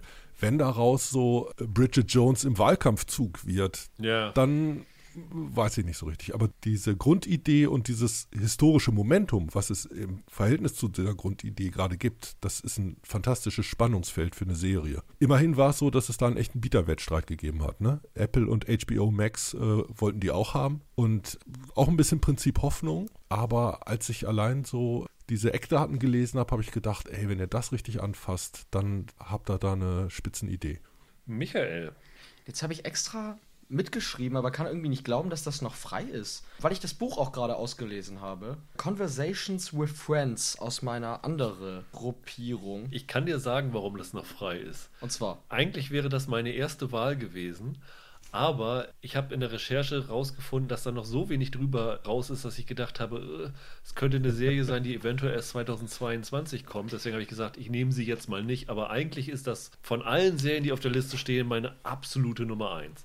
Ja, bei dir liegt das ja jetzt daran, dass du Normal People so genau. super fandst, weil dieselbe Autorin hinter der Buchvorlage steht. Und auch dieselben Leute das adaptieren. Ja, Sally Rooney heißt sie doch, ne? Ja. Ich habe das jetzt hauptsächlich drin, weil ich tatsächlich die Buchvorlage, also Gespräche mit Freunden heißt das dann auch im Deutschen, jetzt gerade lese, beziehungsweise gerade fertig bin damit. Und ich fand das extrem stark. Das ist ein super intensiver Roman, der sich halt auch mit, mit Liebe und vor allem so Themen wie Untreue beschäftigt. Und es geht im Kern um zwei Studentinnen aus Dublin, das sind Frances und Bobby, die ein Ehepaar kennenlernen, die so etwa 10, 15 Jahre älter sind, Melissa und Nick, und sich dann halt regelmäßig treffen. Als Buch spielt in einer Zeit, als das noch problemlos möglich war. Da, die gehen essen, die gehen auf irgendwelche sogenannten, jetzt heute sogenannten Superspreader-Events und machen und erleben irgendwas zusammen. Und ja, irgendwann entdeckt dann eine der beiden Studentinnen, dass sie sich zu dem Herren aus dem Ehepaar romantisch hingezogen fühlt und da entstehen dann Konflikte und das ist ein Roman, der extrem fein beobachtet ist, der wahnsinnig klug solche entstehenden, äh, ich nenne es mal Paardynamiken herausarbeitet. Und wenn die Serie das mit derselben Sorgfalt und demselben Feingefühl hinbekommt, wie das ja Normal People auch geschafft hat in zwischenmenschlichen Beziehung, dann wird das das große Ding. Ob das jetzt tatsächlich 2021 noch kommt, weiß ich auch nicht. Ich nenne es dann auf jeden Fall, weil das muss ja hier irgendwie erwähnt werden. Ja, ja, das ist definitiv bei allen, die da beteiligt sind, könnte das ein Highlight sein. Ich glaube, es gibt noch keine Angaben, wer im Cast ist. Ich hoffe, sie werden da auch so ähnliche unverbrauchte Gesichter finden, wie sie es bei Normal People gemacht haben, die da wirklich ähm, gut für sind. Es spielt auch am Trinity College in Dublin, ne? Genau. Genau wie Ja. Normal People. Könnte, könnte wirklich richtig interessant werden. Also, Normal People hatte mich ja noch nicht so gehuckt, hatte ich ja erzählt. Aber jetzt hier mit der, mit der Buchvorlage quasi im Rücken, kann ich mir vorstellen, dass das auch noch mehr meins dann ist. aber du musst dann auch das Normal People Buch dir mal durchlesen. weil ich habe es tatsächlich schon bestellt. Ah, ich gebe mal irgendwann ein Update. Okay, dann wird es bei mir jetzt ein bisschen schwierig. Ich besetze als erstes mal meinen Apple-Spot und nehme da Schmiggerdoon. und habe da alles richtig gemacht, weil Michael sich gerade äh, sehr ärgert. Ja, Apple fliegt bei mir raus. Schade. Weil das ist eine Musical-Serie, deswegen fand, glaube ich, Michael sie auch so interessant, weil Ja. er auch so ein großer Musical-Fan ist. Und es geht da um ein Pärchen, das in einen Ort kommt, in dem es vorgeht wie in einem 40er-Jahre-Musical. Und die Prämisse finde ich irgendwie super lustig. Twilight Zone in witzig. Ja, ich habe jetzt überlegt, es erinnerte mich so ein bisschen an Pleasantville, Oh ja. so in, in die Richtung gehend. An WandaVision. Oder an WandaVision, genau. Stimmt. Sehr gut. Ich glaube, man, man sieht bei meinen Serien einen roten Faden sich durchziehen. Besetzt ist sie tatsächlich mit Leuten, die man so in so einem Musical auch erwarten würde. Also Kristen Chenoweth, die in jedem Musical-Serie auftritt. Du hast dabei. Aaron Tveit ist auf jeden Fall dabei, der bei Les Miserables grandios war. Okay.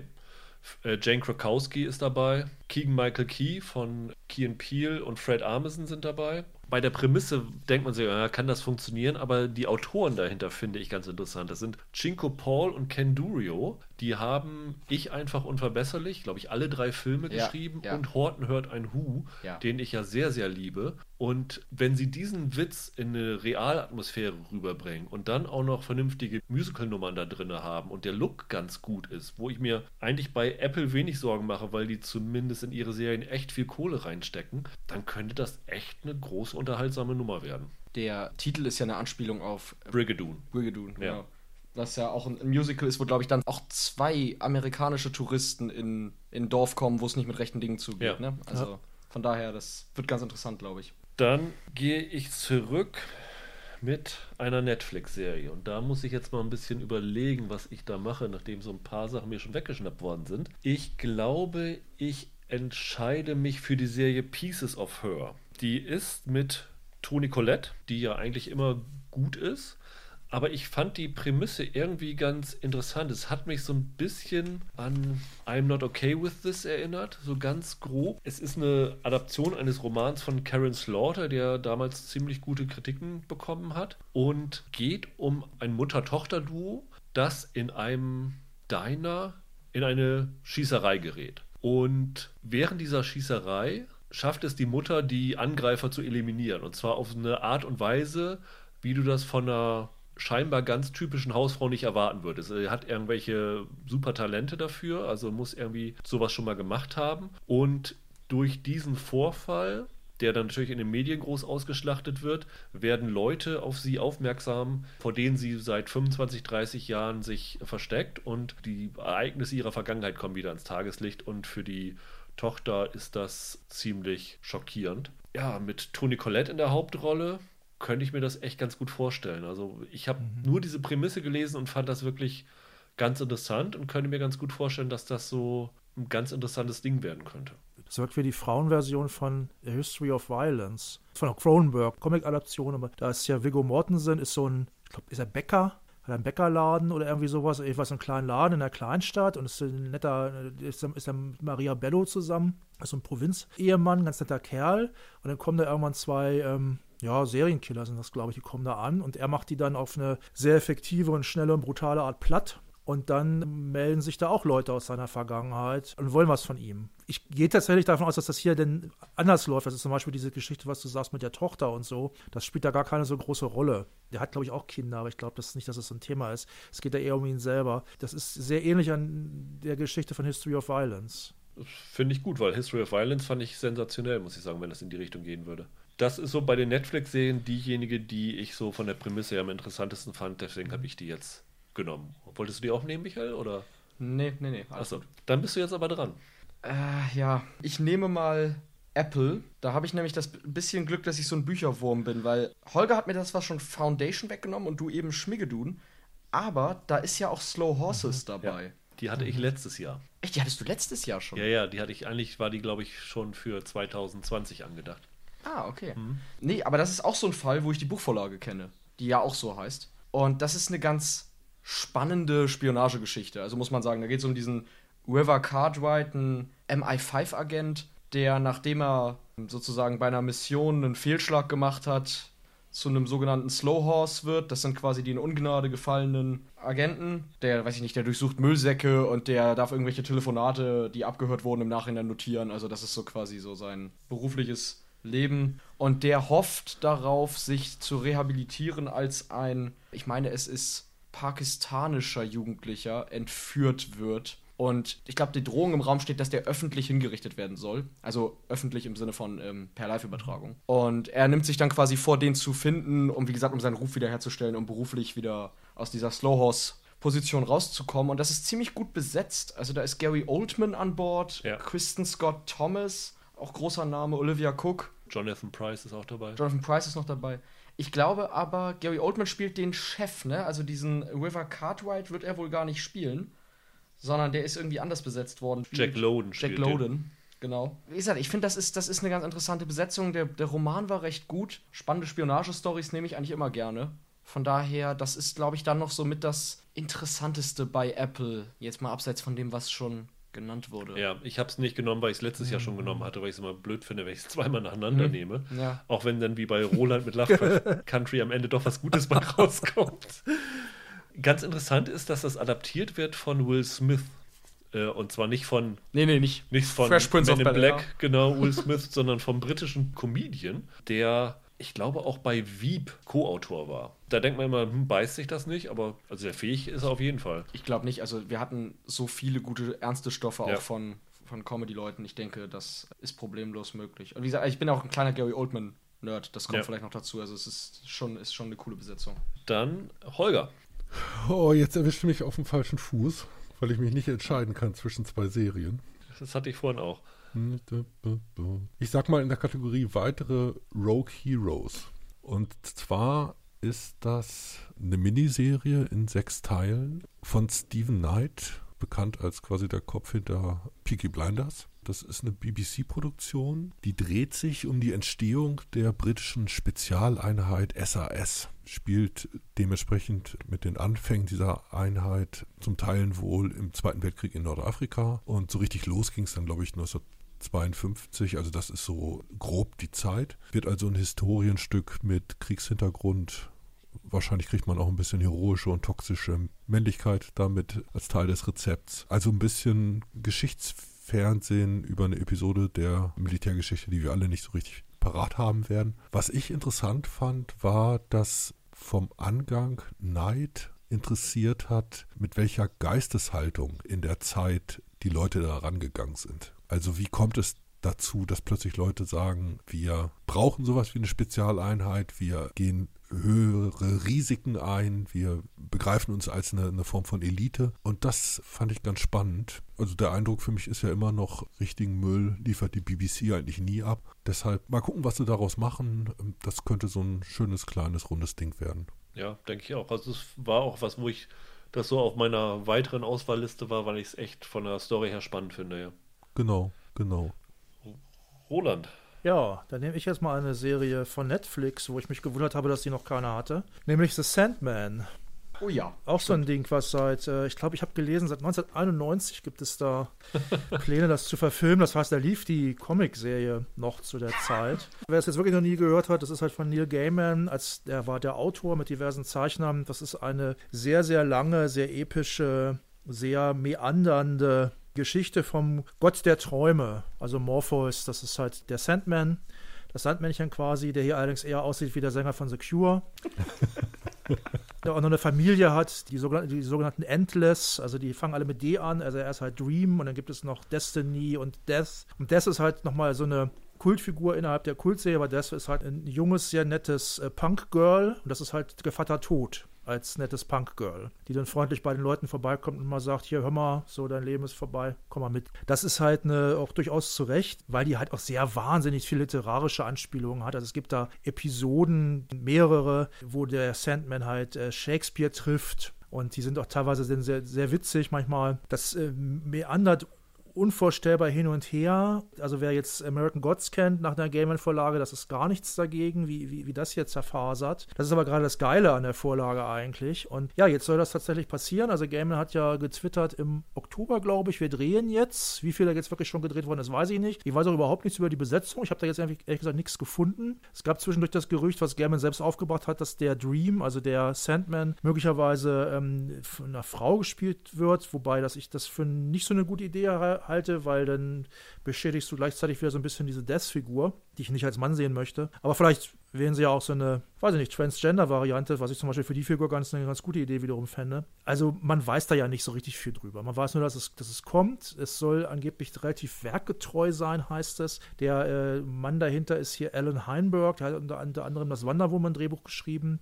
Ich hoffe mal, dass die bei Netflix da die so ein bisschen machen lassen und dass sie nicht kalte Füße kriegen wie ähm, Amazon, wobei äh, American Gods war ja, Amazon hat das ja aufgenommen, ne? das war ja, war ja ursprünglich eine Serie vom anderen Sender, meine ich. Da, da hatten sie ja immer kalte Füße und haben dies mehr anderen eingestellt und was dann blieb, war dann halt ziemlich schal und ziemlich langweilig. Es gibt da eine durchgehende Handlung und es gibt dann da halt große Handlungsbögen. Da gibt es ja die ersten Sachen, da gibt es einen relativ langen Handlungsstrang, der in der Hölle spielt, wo der Teufel, also Lucifer, der Serien-Lucifer, der kommt ja, das ist ja eine Sandman-Figur eigentlich. Und der kommt ja aus dem Sandman. weil Lucifer hat, irgendwann in, bei Sandman keinen Bock mehr, der Herr der Hölle zu sein, weil er sagt, diese ganzen Spinner, die kommen hier alle an und sagen immer, bestraft mich, bestraft mich, es geht mir auf den Keks, ich hau hier ab. Und dann lässt er da diese ganzen Spinner, die ganzen Sünder mit den Dämonen, die sie quälen, dann da alleine und sagt hier, gibt dem Sandman den Schlüssel und sagt, hier, finde mal einen würdigen Nachfolger für mich, ich habe keinen Bock mehr. Ich glaube, er macht dann erstmal Urlaub in Florida oder sowas tatsächlich. Daraus ist dann die, später diese Serie Lucifer entstanden, meine ich. Also als Comic zunächst. Dann gibt es eine Episode, die wirklich nur ein Heft lang war damals, ist ja ursprünglich in Heftform erschienen, wo es um Katzen geht. Die Katzen sagen, äh, ursprünglich waren die Katzen die Herren der Welt und waren riesengroß. Und jetzt sind wir im Traum der Menschen und sind nur noch kleine Katzen. Also man merkt, ich erzähle das jetzt darum, um mal einen Eindruck davon zu geben, Leuten, die das noch nicht gelesen haben, was da alles für ein irrer Kram drin ist und wie schwer das ist, das zusammenzufassen. Und ich hoffe, dass sie sich dem stellen und nicht einfach sagen, ja, wir erzählen jetzt nur, was weiß ich, vielleicht sogar noch über zwei Staffeln eine Geschichte, sondern dass das dann wirklich auch mal dieser ganze Quatsch da äh, soweit das irgendwie möglich ist, mit drin ist. Und das kann dann wunderbar werden, wenn das funktioniert. Das ist, das ist eine genau wie American Gods, aber noch stärker, ist das halt eine Erzählung über das Erzählen. Wenn es gut ist, ist es, ist es ein Knaller. Es kann aber auch sehr, sehr leicht in die Hose gehen. Ich glaube, sie haben im Oktober angefangen zu drehen, wollten ursprünglich im Mai drehen, dann kam äh, Corona, dann hat sich das verschoben. Also irgendwer hat gesagt, es soll 2021 kommen, aber wahrscheinlich eher auch so ein Ding, was, wenn, dann gegen Ende des Jahres kommt. Auf jeden Fall eine der krassesten Vorlagen, die seit langem irgendwie verfilmt wird. Ja, das stimmt. Das muss man sagen. Hat jemand was gehört über die Besetzung? Weil ich habe dazu gar nichts nee, gefunden. Ist alles, äh, komischerweise, obwohl sie angefangen haben zu drehen, ist da noch gar nichts drüber rausgekommen. Aber du machst ja wieder deinem Nerdruf wieder alle Ehre mit deinen Serien, Roland. Ja, ja. Ich dachte, ich, ich, ich, ich mache auch weiter. Ich habe ich hab, ich hab noch eine, ne? Ja, Jetzt, eine. Dann mache ich mal weiter und nehme meinen, meinen Disney-Pick. Ja. Da hatte ich, äh, habe ich lange geschwankt zwischen zwei Serien. Ich sage die andere jetzt mal nicht, weil ich äh, denke, vielleicht wie nimmt die jemand anders noch. Aber ich nehme What If, damit wir auch mal eine Zeichentrickserie haben. Ja. Und ich fand den Trailer wunderschön, muss ich einfach sagen. Ähm, von allen Marvel-Trailern. Ich fand den Loki-Trailer auch gut also What If ist halt eine, eine Trickserie in dem sogenannten Cell-Shading-Verfahren. Das heißt, es ist eine in 3D gezeichnete, produzierte Figuren, die dann aber so umgerechnet werden, dass das wiederum flach aussieht wie, wie 2D.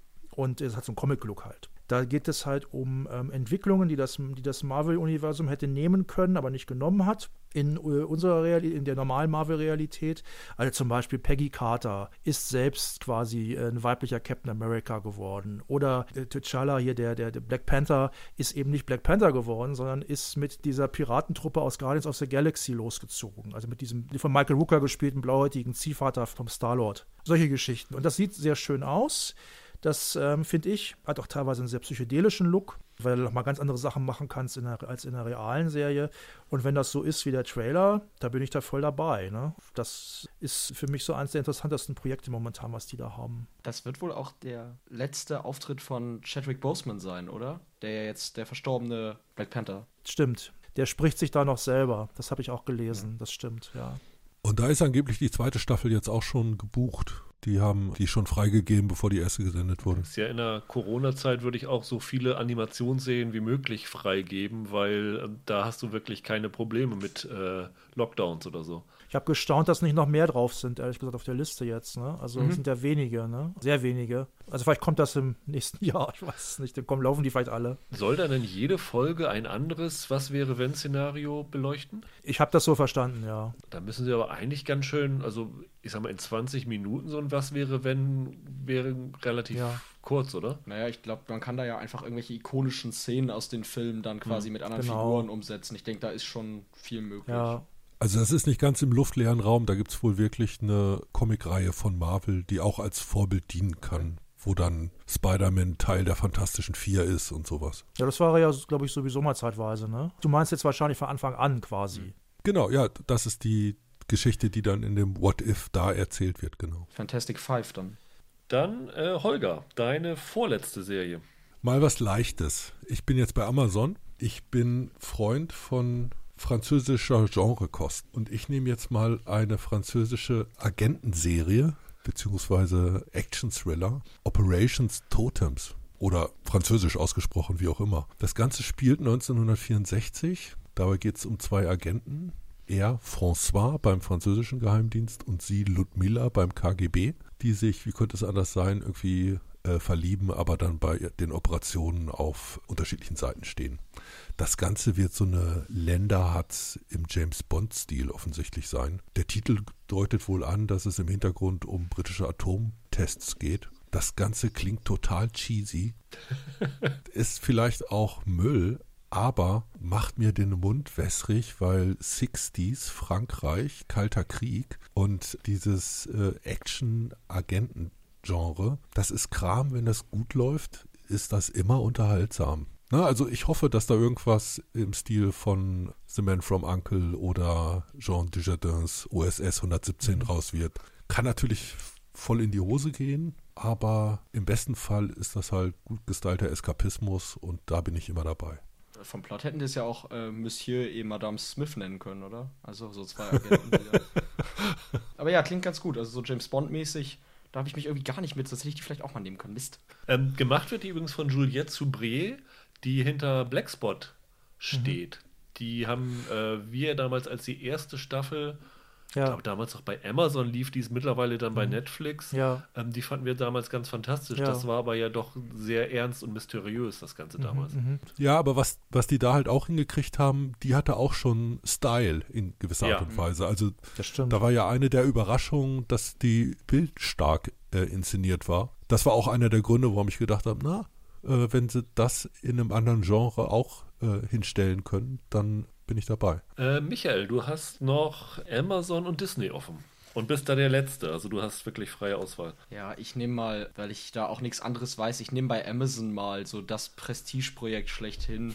Diese, äh, vielleicht habt ihr mal davon gehört, das basiert auf so einem alten Roman, soll äh, Herr der Ringe heißen. Mm. Ach, das war auch auf der Liste? Oh Mensch, ja, ja, wenn ich ja. das gewusst hätte. Der Elefant ja, ja. im Raum, oder? Irgendwie haben wir alle so drumrum getänzelt. Keiner wollte es irgendwie nehmen, weil es so, ja? so simpel ist. Aber Michael ist unser Simplicissimus. Du, das ist sogar schon mal verfilmt worden. Das ist total interessant. Das ist halt, also das, ich verfolge das jetzt schon ewig, seit das irgendwie angekündigt wurde. Ich finde das eine total coole Sache, das zu machen. Und es ist ja Gott sei Dank keine Serienneuverfilmung von Peter Jacksons Trilogie und halt diesem, also Herr der Ringer jetzt dem Buch, sondern es spielt nur in der Welt, es spielt ein paar tausend Jahre vorher im zweiten Zeitalter worüber der J.R.R. Tolkien ja im Silmarillion heißt es, geschrieben hat.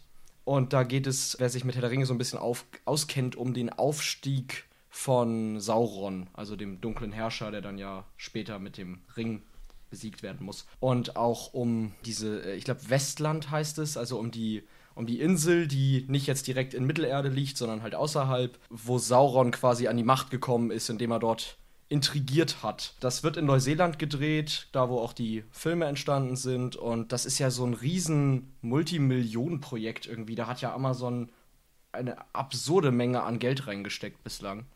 Allein schon für die Lizenzen, glaube ich. Mhm. Was war es? 250 Millionen. Mhm. Und insgesamt soll die eine Milliarde kosten, glaube ich, ne? Ja, irre. Ja, Wahnsinn. Und äh, da war ja auch irgendwie gefühlt jeder mal irgendwie für angefragt worden. Ich meine, erst Peter Jackson sogar selber, dann hieß es aber, er ist doch nicht involviert. Dann haben sie die von Game of Thrones, die Showrunner. Benioff und Weiss. Genau, waren ja mal kurz im Gespräch dafür, haben dann ja aber sich lieber Richtung Netflix bewegt. Und jetzt ist der äh, Bayona von Jurassic World 2 als Regisseur zumindest bei den ersten Folgen wohl mit dabei. Und Jurassic World 2 war zwar ziemlicher Mist, aber der hat diesen großartigen The Impossible gedreht, dieses äh, Tsunami-Drama mit Naomi Watts, das ganz stark mhm. ist. Von daher könnte das auch sehr bildgewaltig werden. Und als Schauspielerin ist, glaube ich, die aus Picnic at Hanging Rock verpflichtet worden damals, die, ich habe jetzt Kavanaugh oder wie Die haben heißt. ja 20, 30 mhm. Namen schon bekannt gegeben, so, das, immer so einen großen Abwasch. Ja. Was mir hängen geblieben ist, ist natürlich, dass Peter Mullen wieder dabei ist. ja. Der spielt den jungen Gandalf, oder? Hoffentlich, hoffentlich. Nee, aber ähm, ich denke so, gerade wenn sie, Numenor heißt diese Insel, wenn sie das vernünftig inszenieren, dann, dann wird das halt große Klasse. Also ich habe halt Lust auf so Fantasy-Stoffe und das wird halt, ich denke, in Scale wird das alles übertreffen. Ja. Also das wird natürlich, wenn das kommt, die Serie sein, über die alle reden werden. Auch wir werden da mindestens einen Podcast drüber machen, wenn sie kommt. Die Chancen stehen auch ganz gut, dass es kommt, weil sie ja in Neuseeland drehen und Neuseeland ja relativ Stimmt. Gut durch die Corona-Krise gekommen ist. Ja. Und ich meine, gab es nicht auch so ein Ding, wenn sie bis Datum X das nicht fertig haben, dann würden die Rechte wieder verfallen und an, an den Tolkien, an die Tolkien-Erben zurückfallen oder irgend sowas? Ist zumindest möglich. Was dann ja auch ziemlich krass wäre, weil ja, ich glaube, HBO und, und Apple, die waren ja alle da hinterher, ja. hinter diesen, diesen ich glaube auch Netflix war da mal kurz mit im Pool. Ja, also wenn das rauskommt, ich habe ein Herz für Indies, deswegen stelle ich es hier mal vor. Genau. dann bin ich mit meinen letzten beiden dran, ne? Ich nehme mal bei den weiteren Serien die Serie When It Happens to You. Eine Serie, über die ich relativ wenig weiß, ich aber thematisch relativ interessant finde. Und ich meine, dass sie da auch schon beim Dreh sind. Ist auch wieder ein Ding, das die BBC dreht. Und zwar geht es da thematisch um Abtreibung in Nordirland. Das ist ja ein Thema gewesen, wahrscheinlich als die Serie konzipiert worden ist, bewusst auch deswegen, weil es da ja die große Abstimmung gab, ob Abtreibung weiter verboten sein soll. Das ist dann ja ja, wann ist das denn gewesen? Ich, wann war ich denn in Irland? Da war nämlich überall, oder Nordirland, da war überall das plakatiert. Das Abtreibungsverbot ist dann ja gekippt worden, was so ein bisschen die Brisanz aus der Serie rausnimmt. Aber es ist, glaube ich, trotzdem sehr interessant, wenn diese Serie sich offensichtlich inspiriert von echten Fällen der Thematik widmet, was haben Frauen gemacht, die abtreiben mussten oder wollten damals, weil ähm, ich glaube, das war sogar so hardcore, dass selbst bei Vergewaltigungen Abtreibungen nicht erlaubt waren, was dann dazu geführt hat, dass das illegal gemacht worden sind, wo, wo es wirklich viele Horrorstories drüber gibt. Und ich glaube, es wird eine Serie, die sehr, sehr hart sein wird, die wahrscheinlich in vielen Punkten sehr unerträglich anzuschauen sein wird. Aber es ist, glaube ich, ein Thema, das einfach wichtig ist und interessant ist. Und gerade wenn man zum Beispiel sieht, wie in den USA gerade der Supreme Court besetzt worden ist mit dem Hintergrund, dass Abtreibungen verboten werden sollen wieder in den USA, ist das halt ein Thema, das immer wieder hochkommt. Und ich glaube, das könnte wirklich ganz interessant werden und halt, wie gesagt, eine sehr, sehr wichtige Serie werden. Und dann als meine letzte Serie bei Sky würde ich mich entscheiden für The White House Plumbers. Ja, ist auch cool. Geht um US-Politik und um Watergate. Gefühlt ein Stoff, der hundertmal verfilmt worden ist und den man nicht noch ein hunderterstes Mal sehen muss. Aber nicht unter so einem Titel. Ja, aber das ist, also ich, ich finde es thematisch immer reizvoll. Die White House Plumbers, das war ja eine von Richard Nixon unter diesem Namen ins Leben gerufene Abteilung, die dafür gesorgt haben soll, weil es wurden ja damals diese Pentagon Papers veröffentlicht, 1971. Und da war ja eine riesen Hektik im Weißen Haus, wo kamen diese Leaks her und diese White House Plumbers sollten halt wie so Klempner halt das Loch finden und haben da alle möglichen illegalen Methoden für durchgeführt, was halt dann auch zum Watergate-Skandal geführt hat. Diese Serie wird basieren auf einem Roman von Eagle Croak heißt der, der tatsächlich einer der wenigen ist, der für den Watergate-Skandal ins Gefängnis gekommen ist, weil der gesagt hat, er hat die völlig die Verantwortung auf sich genommen, hat sich schuldig bekannt, die äh, Bürgerrechte verletzt zu haben und hat dann ein Buch, ich glaube es hieß Integrity geschrieben, wo das Ganze halt aufgedröselt worden ist. Ich finde so Politskandale irgendwie einfach immer noch interessant. Also wenn hier diese Senatsanhörungen sind, wenn über das Impeachment abgestimmt wird oder kurz bevor es zum Sturm aufs Kapitol äh, gekommen ist, da gucke ich tatsächlich fünf, vier, fünf Stunden am Stück auch mal CNN, weil mich einfach US-Politik interessiert. Und ich finde die Besetzung ziemlich klasse. Äh, Woody Harrelson und Justin Theroux sind dabei. Ja, Wahnsinn. Und die Macher dahinter finde ich auch ganz interessant. Vor allen Dingen ist es David Mendel, aber es sind auch als Produzent Alex Gregory und Peter Huick dabei und Frank Rich. Und die sind halt auch für Wieb verantwortlich gewesen, zumindest für die letzten Staffeln. Ähm, Mendel hat ja denn den Armando Iannucci abgelöst und dessen Beteiligung scheint mir ein bisschen darauf hinzudeuten, dass sie es nicht als ganz beinhartes Ding machen, sondern vielleicht auch so ein bisschen Augenzwinkern das erzählen und Watergate Augenzwinkern. Es gibt diesen wunderbaren Film Ich liebe Dick mit ähm, Kirsten Dunst. Kirsten Dunst und ist es Misha Williams gewesen? Da kann sein, weiß ich auch nicht, das weiß ich auch nicht mehr. Aber der war sehr, sehr lustig und äh, ich finde es immer spannend, wie man so einen, so einen weltweiten Skandal wie Watergate immer in verschiedenen Facetten und verschiedenen Blickwinkeln aufgreifen kann und deswegen bin ich da sofort dabei, wenn das rauskommt. Also ist, ist eine HBO-Serie, die dann wahrscheinlich bei Sky in Deutschland laufen wird. Also hatte ich auch vorher auf der Liste. Ich kann mir das auch sogar sehr witzig vorstellen. Also allein schon die Geschichte, wie die zu ihrem Namen gekommen sind. Ich glaube, einer von denen hat doch irgendwann, ist von seiner Mutter gefragt worden, ähm, was, was hast du denn heute gemacht? Und dann hat er gesagt, naja, wir stopfen Löcher. Also hat sie gesagt, ja, wie, wie Klempner. Ja, ja, wie Klempner. Und da, so, da soll das dann angeblich herkommen. Und ich weiß auch zufällig, dass die Harrison-Figur ist, das meine ich, äh, E. Howard Hunt, ist ja neben Gordon Liddy der bekannteste von diesen, von diesen Leuten. Der hat ja nachher ganz viele Spionageromane geschrieben. Das, der hat nochmal so eine Karriere gemacht als äh, zweitklassiger, aber durchaus erfolgreicher Romanautor. Ne? Also ganz coole Typen, also ganz, na coole vielleicht nicht, aber ganz interessante Typen. Ne? Dann hat Michael noch eine Disney-Serie zu verarzten. Ja, eigentlich würde ich mich ja jetzt berufen fühlen, auch noch Marvel zu nehmen. Aber um ehrlich zu sein, das ist so langweilig, den, Fal den Falcon und den Winter Soldier zusammenzuwerfen. Das kann ich nicht machen. Ich nehme, einfach weil ich das von der Besetzung interessant finde, mal nicht den Pick, den man von mir erwarten würde.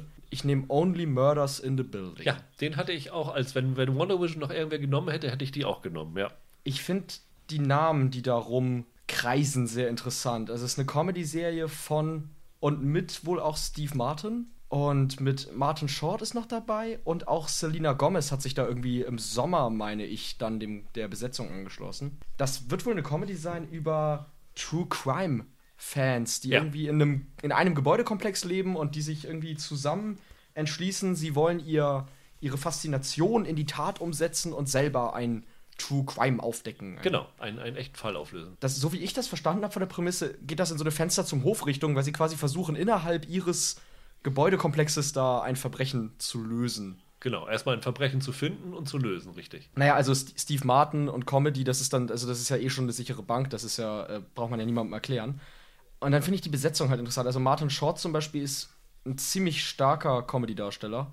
Und Selena Gomez sehe ich eigentlich auch immer ganz gerne, seit die jetzt ja auch so ein bisschen sich in eine künstlerischere Ecke verschlagen hat. Die war sogar bei Jim Jarmusch, meine ich jetzt mal irgendwie dabei, wenn ich mich nicht ganz irre. Amy Ryan ist auch dabei, die bei The Wire in der, war sie nur in der zweiten Staffel oder war die die ganze Zeit dabei? Also in der zweiten war sie jedenfalls, hatte sie jedenfalls eine größere Rolle. Da war sie diese, ja. diese, diese Hafenpolizistin quasi, ne? Oder, genau. Ja. Ich glaube dann auch mit diesem aktuellen True Crime Hype, der jetzt schon eine ganze Zeit lang anhält, ob das jetzt in Film, Fernsehen oder in Podcasts oder so ist, kann das, wenn sie damit gut spielen, eine sehr witzige Stellungnahme quasi zu diesem etwas absurden Trend werden, mhm. finde ich. Wenn das wirklich so ein bisschen Fenster zum Hof-Vibes hat, wäre es sogar umso besser. Also das wäre das wäre wahrscheinlich das, das die allergrößte Paarung für mich dann. Produziert von Dan Vogelman von This Is Us. Ich fand das auch von der Prämisse super lustig und äh, wenn, wenn Wonder Vision schon mal jemand anders gehabt hätte, hätte ich mir das sofort geschnappt, weil ich fand so die anderen Sachen relativ, ich weiß nicht, Book of Boba Fett ist natürlich, du hättest es sowieso nicht genommen und äh, es klingt natürlich interessant, aber wir wollen ja irgendwie auch ein bisschen Serien vorstellen und, und äh, auf Serien heiß machen, die vielleicht nicht jeder auf dem Zettel hat. Sind wir alle durch mit, äh, mit Disney jetzt? Ja. Ja. Weil, ja, dann kann ich ja noch mal kurz sagen, was die Serie, weil ich vorhin meinte, die ich jetzt nicht genommen habe. Das wäre nämlich Miss, Miss, Marvel gewesen.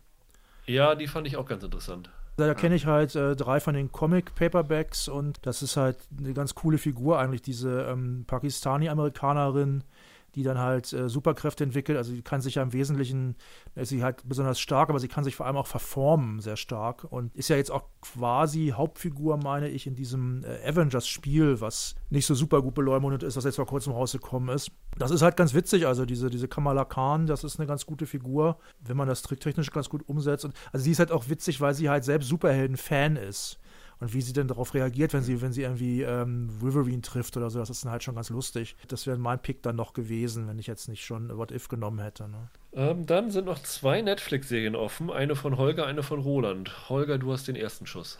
Du erwartest von mir, dass ich jetzt ja Vikings Valhalla sage. nee, ich erwarte, ich glaube tatsächlich, dass du es nicht machst, aber. Nee, das mache ich auch deshalb nicht, weil der Regisseur der ersten drei Folgen zwei Folgen von Barbaren gedreht hat. das ist auch beste Voraussetzung. Also, meine These ist, den Humor bei Netflix darf man nicht Adam Sandler überlassen, weshalb ich mich irgendwie freue, dass Mike Myers mal wieder was macht. Okay. Also es gab mal Zeiten, da war der ganz fett im Geschäft und ja. bei Wayne's World und Austin Powers war ja sogar noch lustig, das hat er später abgenommen. Jetzt hat er einen Kurzauftritt bei Bohemian Rhapsody und 2021 taucht er jetzt in sechs Halbstündern bei Netflix auf. The Raid heißt das Ganze. Laut Fan-Vermutungen geht es wohl zurück auf eine Szene aus äh, Liebling hältst du mal die Axt von 1993. Ich glaube, der zweite Meyers-Film war das Da erzählt er in einer Szene von einer Weltverschwörung, in die die Queen, der Vatikan, die Rothschilds und zwei Parteien, die mir jetzt nicht einfallen, verwickelt sind. Als dieser Begriff da wieder auftaucht, sehe ich ihn jetzt in all diesen Rollen. Das kann voll nach hinten losgehen, vielleicht aber auch nicht. Das wäre so einer, wenn der ein lustiges Comeback hinkriegen würde, ich würde es ihm gönnen. Ich könnte mich wahrscheinlich darüber amüsieren. Auch eine Überraschungskiste. Man weiß nicht, was drin ist. Aber der war so lange weg vom Fenster. In der Zeit muss er sich doch einige gute Gags ausgedacht haben. Deshalb hoffe ich mal, dass Netflix vielleicht die Karriere von Mike Myers nochmal wiederbelebt durch The Penta Parade. Dann klappt es vielleicht endlich noch mit neuem Shrek-Content. Ich habe Mike Myers immer, wenn ich ihn höre, ich habe Schreck vor Augen, deswegen. Nee, ist, ist tatsächlich so. Also ich habe den irgendwie, ich kannte Shrek schon, bevor ich irgendwie Mike Myers optisch kannte und ich dachte immer, der Killer aus Halloween spricht Shrek, bis ich dann kapiert habe, das ist noch ein anderer. Das ist total in Ordnung. Schlimm wäre es, wenn du The Love Guru vor Augen hättest. Wohl wahr. Das stimmt schon. Also Mike Myers, wenn der nochmal zurückkäme, das wäre schon irgendwie schön. Also weil der, der, der schon gut war früher. Das stimmt. Also so eine Serie über Verschwörungstheorien wäre natürlich auch gar nicht so schlecht, ne? eine Comedy-Serie. Passt, würde ganz gut in die Zeit passen. Ne? Ja. Also vielleicht wäre das wirklich gut, ja. Ja, ich ähm, bin als letzter dran, ne? Ich habe leider keine Überraschung zu bieten. Ich mache das, was ich immer mache. Ich nehme eine Serie von Mike Flanagan, nämlich Midnight Mars. Ja, Midnight Mars ist eine, wie ich das so sehe, die Serie, die er halt nach, nach Spuk im Bly Manor gemacht hat. Jetzt geht es halt mal nicht um ein Spukhaus, es geht um eine einsame Insel, die irgendwie sehr abgeschieden von der Welt wohl, wohl, wohl ist, äh, wo die Leute nicht viel Außenkontakt haben und wo dann ein Priester offenbar ankommt und dann passieren da irgendwie seltsame Sachen. Viel mehr weiß ich darüber nicht. Außer dass da wieder diverse Nasen, die bei Flanagan immer so dabei sind, bei Hill House und bei Bly Manor und bei seinen Filmen. Äh, seine Frau, äh, Kate Siegel, ist dabei. Der hat ja bisher noch nie Mist abgeliefert. Also selbst die, äh, selbst die wirklich äh, schlechten Sachen wie dieses Ouija-Prequel, selbst das kann man noch gut gucken. Das ist ja echt schon das Schlechteste, was der gemacht hat. Ich finde, der hat so einen interessanten, habe ich ja vor kurzem alles schon mal erzählt nochmal, der hat ja so einen interessanten Tonfall, so einen sehr menschlichen, empathischen Tonfall in Horror auch mit reingebracht nochmal. Das stelle ich mir interessant vor, dieses Midnight Mars-Ding. Aber obwohl das wieder Horror ist, ist das quasi keine Fortsetzung von jetzt, also von Bly Manor und Hill House, was es ja so zusammenhängt irgendwie, ne? Das ist schon was Eigenes dann. Also es ist wohl was Eigenes und ich könnte mir vorstellen, ich hatte glaube ich irgendwo gelesen, es geht denn da auch um, um Sachen, die den verschiedenen Leuten da passieren. Das könnte wieder sein, dass das auch wieder so ein bisschen aufsplittert, wie es ja bei Hill House und bei Bly Manor gemacht hat, dass dann also eine Folge sich mal einer einzelnen Figur widmet oder sowas. Vielleicht will das auch als etwas wirklich ganz Eigenes machen. Das wird im schlimmsten Fall das solide werden und im besten Fall wieder was sehr Gutes, also Habt ihr sonst noch auf der Liste irgendwas gehabt, worauf ihr noch gerne hinweisen würdet?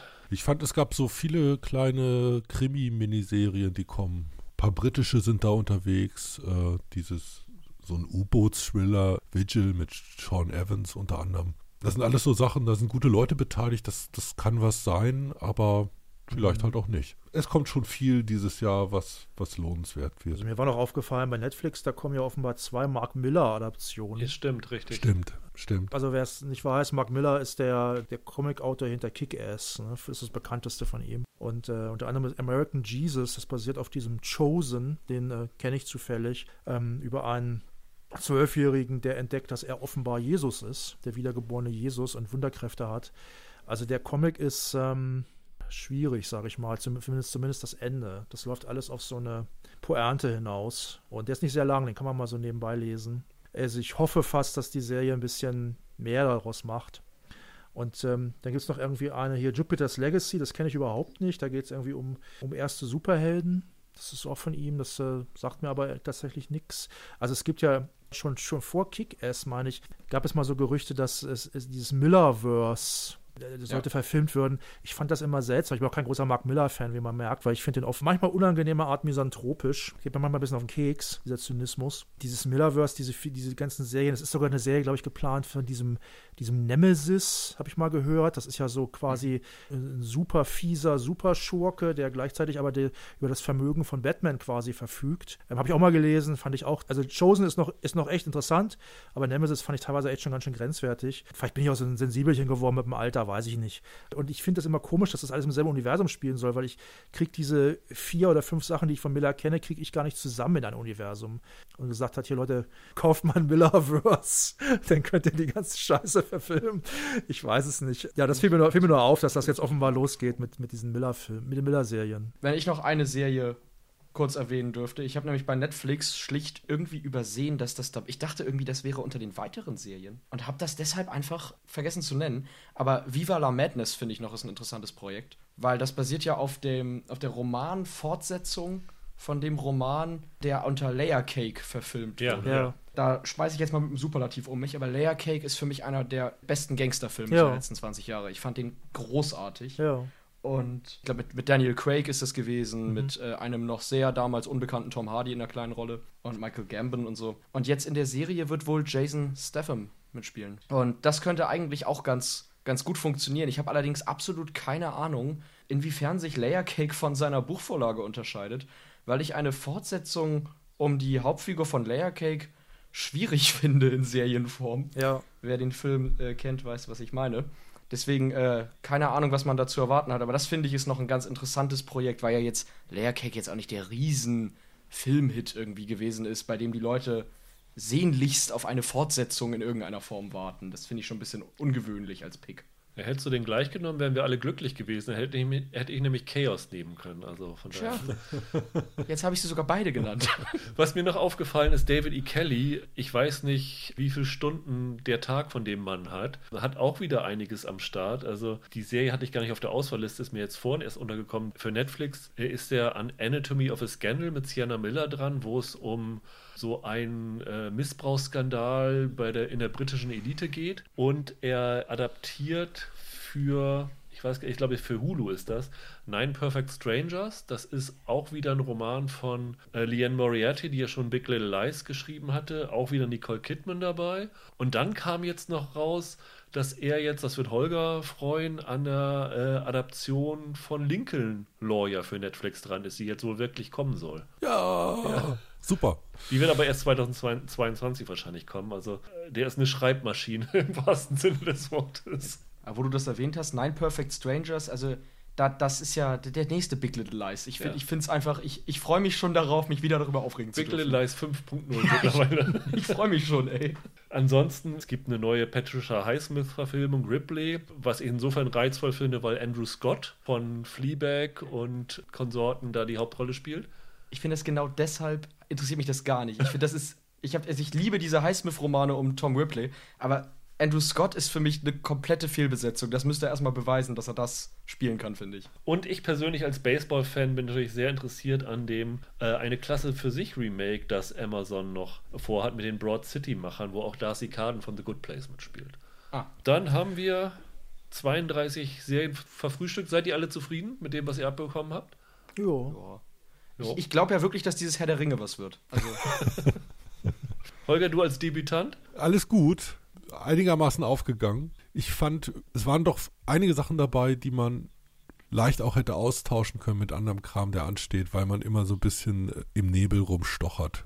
Weil so Kleinigkeiten sind. Es sind dann Darsteller oder Leute, deren letzte Serien uns gefallen haben oder eine Story-Idee. Aber Serien sind Gemeinschaftswerke und die können auf ganz vielen Ebenen verfuscht werden. Deshalb am Ende werden die großen äh, Sieger wahrscheinlich wieder Überraschungen sein in unserem Best of 2021. Bin mir nicht sicher, ob genannt wurde, was wir dann bejubeln. Glaube ich auch. Ich glaube auch, vieles wird nicht auf der Liste draufstehen. Aber was ich, ich finde es halt interessant, dass schon doch so viel geplant ist, weil wir hatten ja noch, oder ich glaube, du hattest es gesagt im Best-of-Podcast, dass du glaubst, dass Corona sich 2021 erst bemerkbar macht. Und ich glaube, an Serien wird es auch dieses Jahr wieder nicht mangeln. Ja, aber ich glaube, zum Teil liegt das auch daran, dass immer noch welche hier in dieser Ankündigung für 21 sind, die noch gar nicht abgedreht sind. Also Ja. ich hatte zwei Serien, bei denen jetzt noch Dreharbeiten im Frühjahr stattfinden müssen, äh, damit sie die dann wirklich im Herbst, Winter veröffentlichen können. Und ja, da muss man einfach gucken, ob das überhaupt klappt oder ob die in Endlosschleife auf die nächsten Jahre geschoben werden. Dann danke ich euch dreien und ich hoffe, ihr Hörer habt so ein bisschen Lust auf 2021 bekommen. Hoffentlich müssen wir den Content nicht zwangsweise bingen, weil wir alle immer noch nicht rauskommen. Vielleicht wird es ein bisschen besser und man kann sich das Ganze mehr aufteilen. Wir hören uns nächste Woche wieder. Dann wird es, denke ich mal, um WandaVision gehen. Da wird sich schon mal zeigen, ob meine erste Wahl sich gelohnt hat oder ob es ein völliger Griff ins Klo gewesen ist. Bis dahin, habt ein schönes Wochenende. Freut euch auf 2021. Macht's gut. Ciao, ciao. Wiedersehen. Ciao. Tschüss.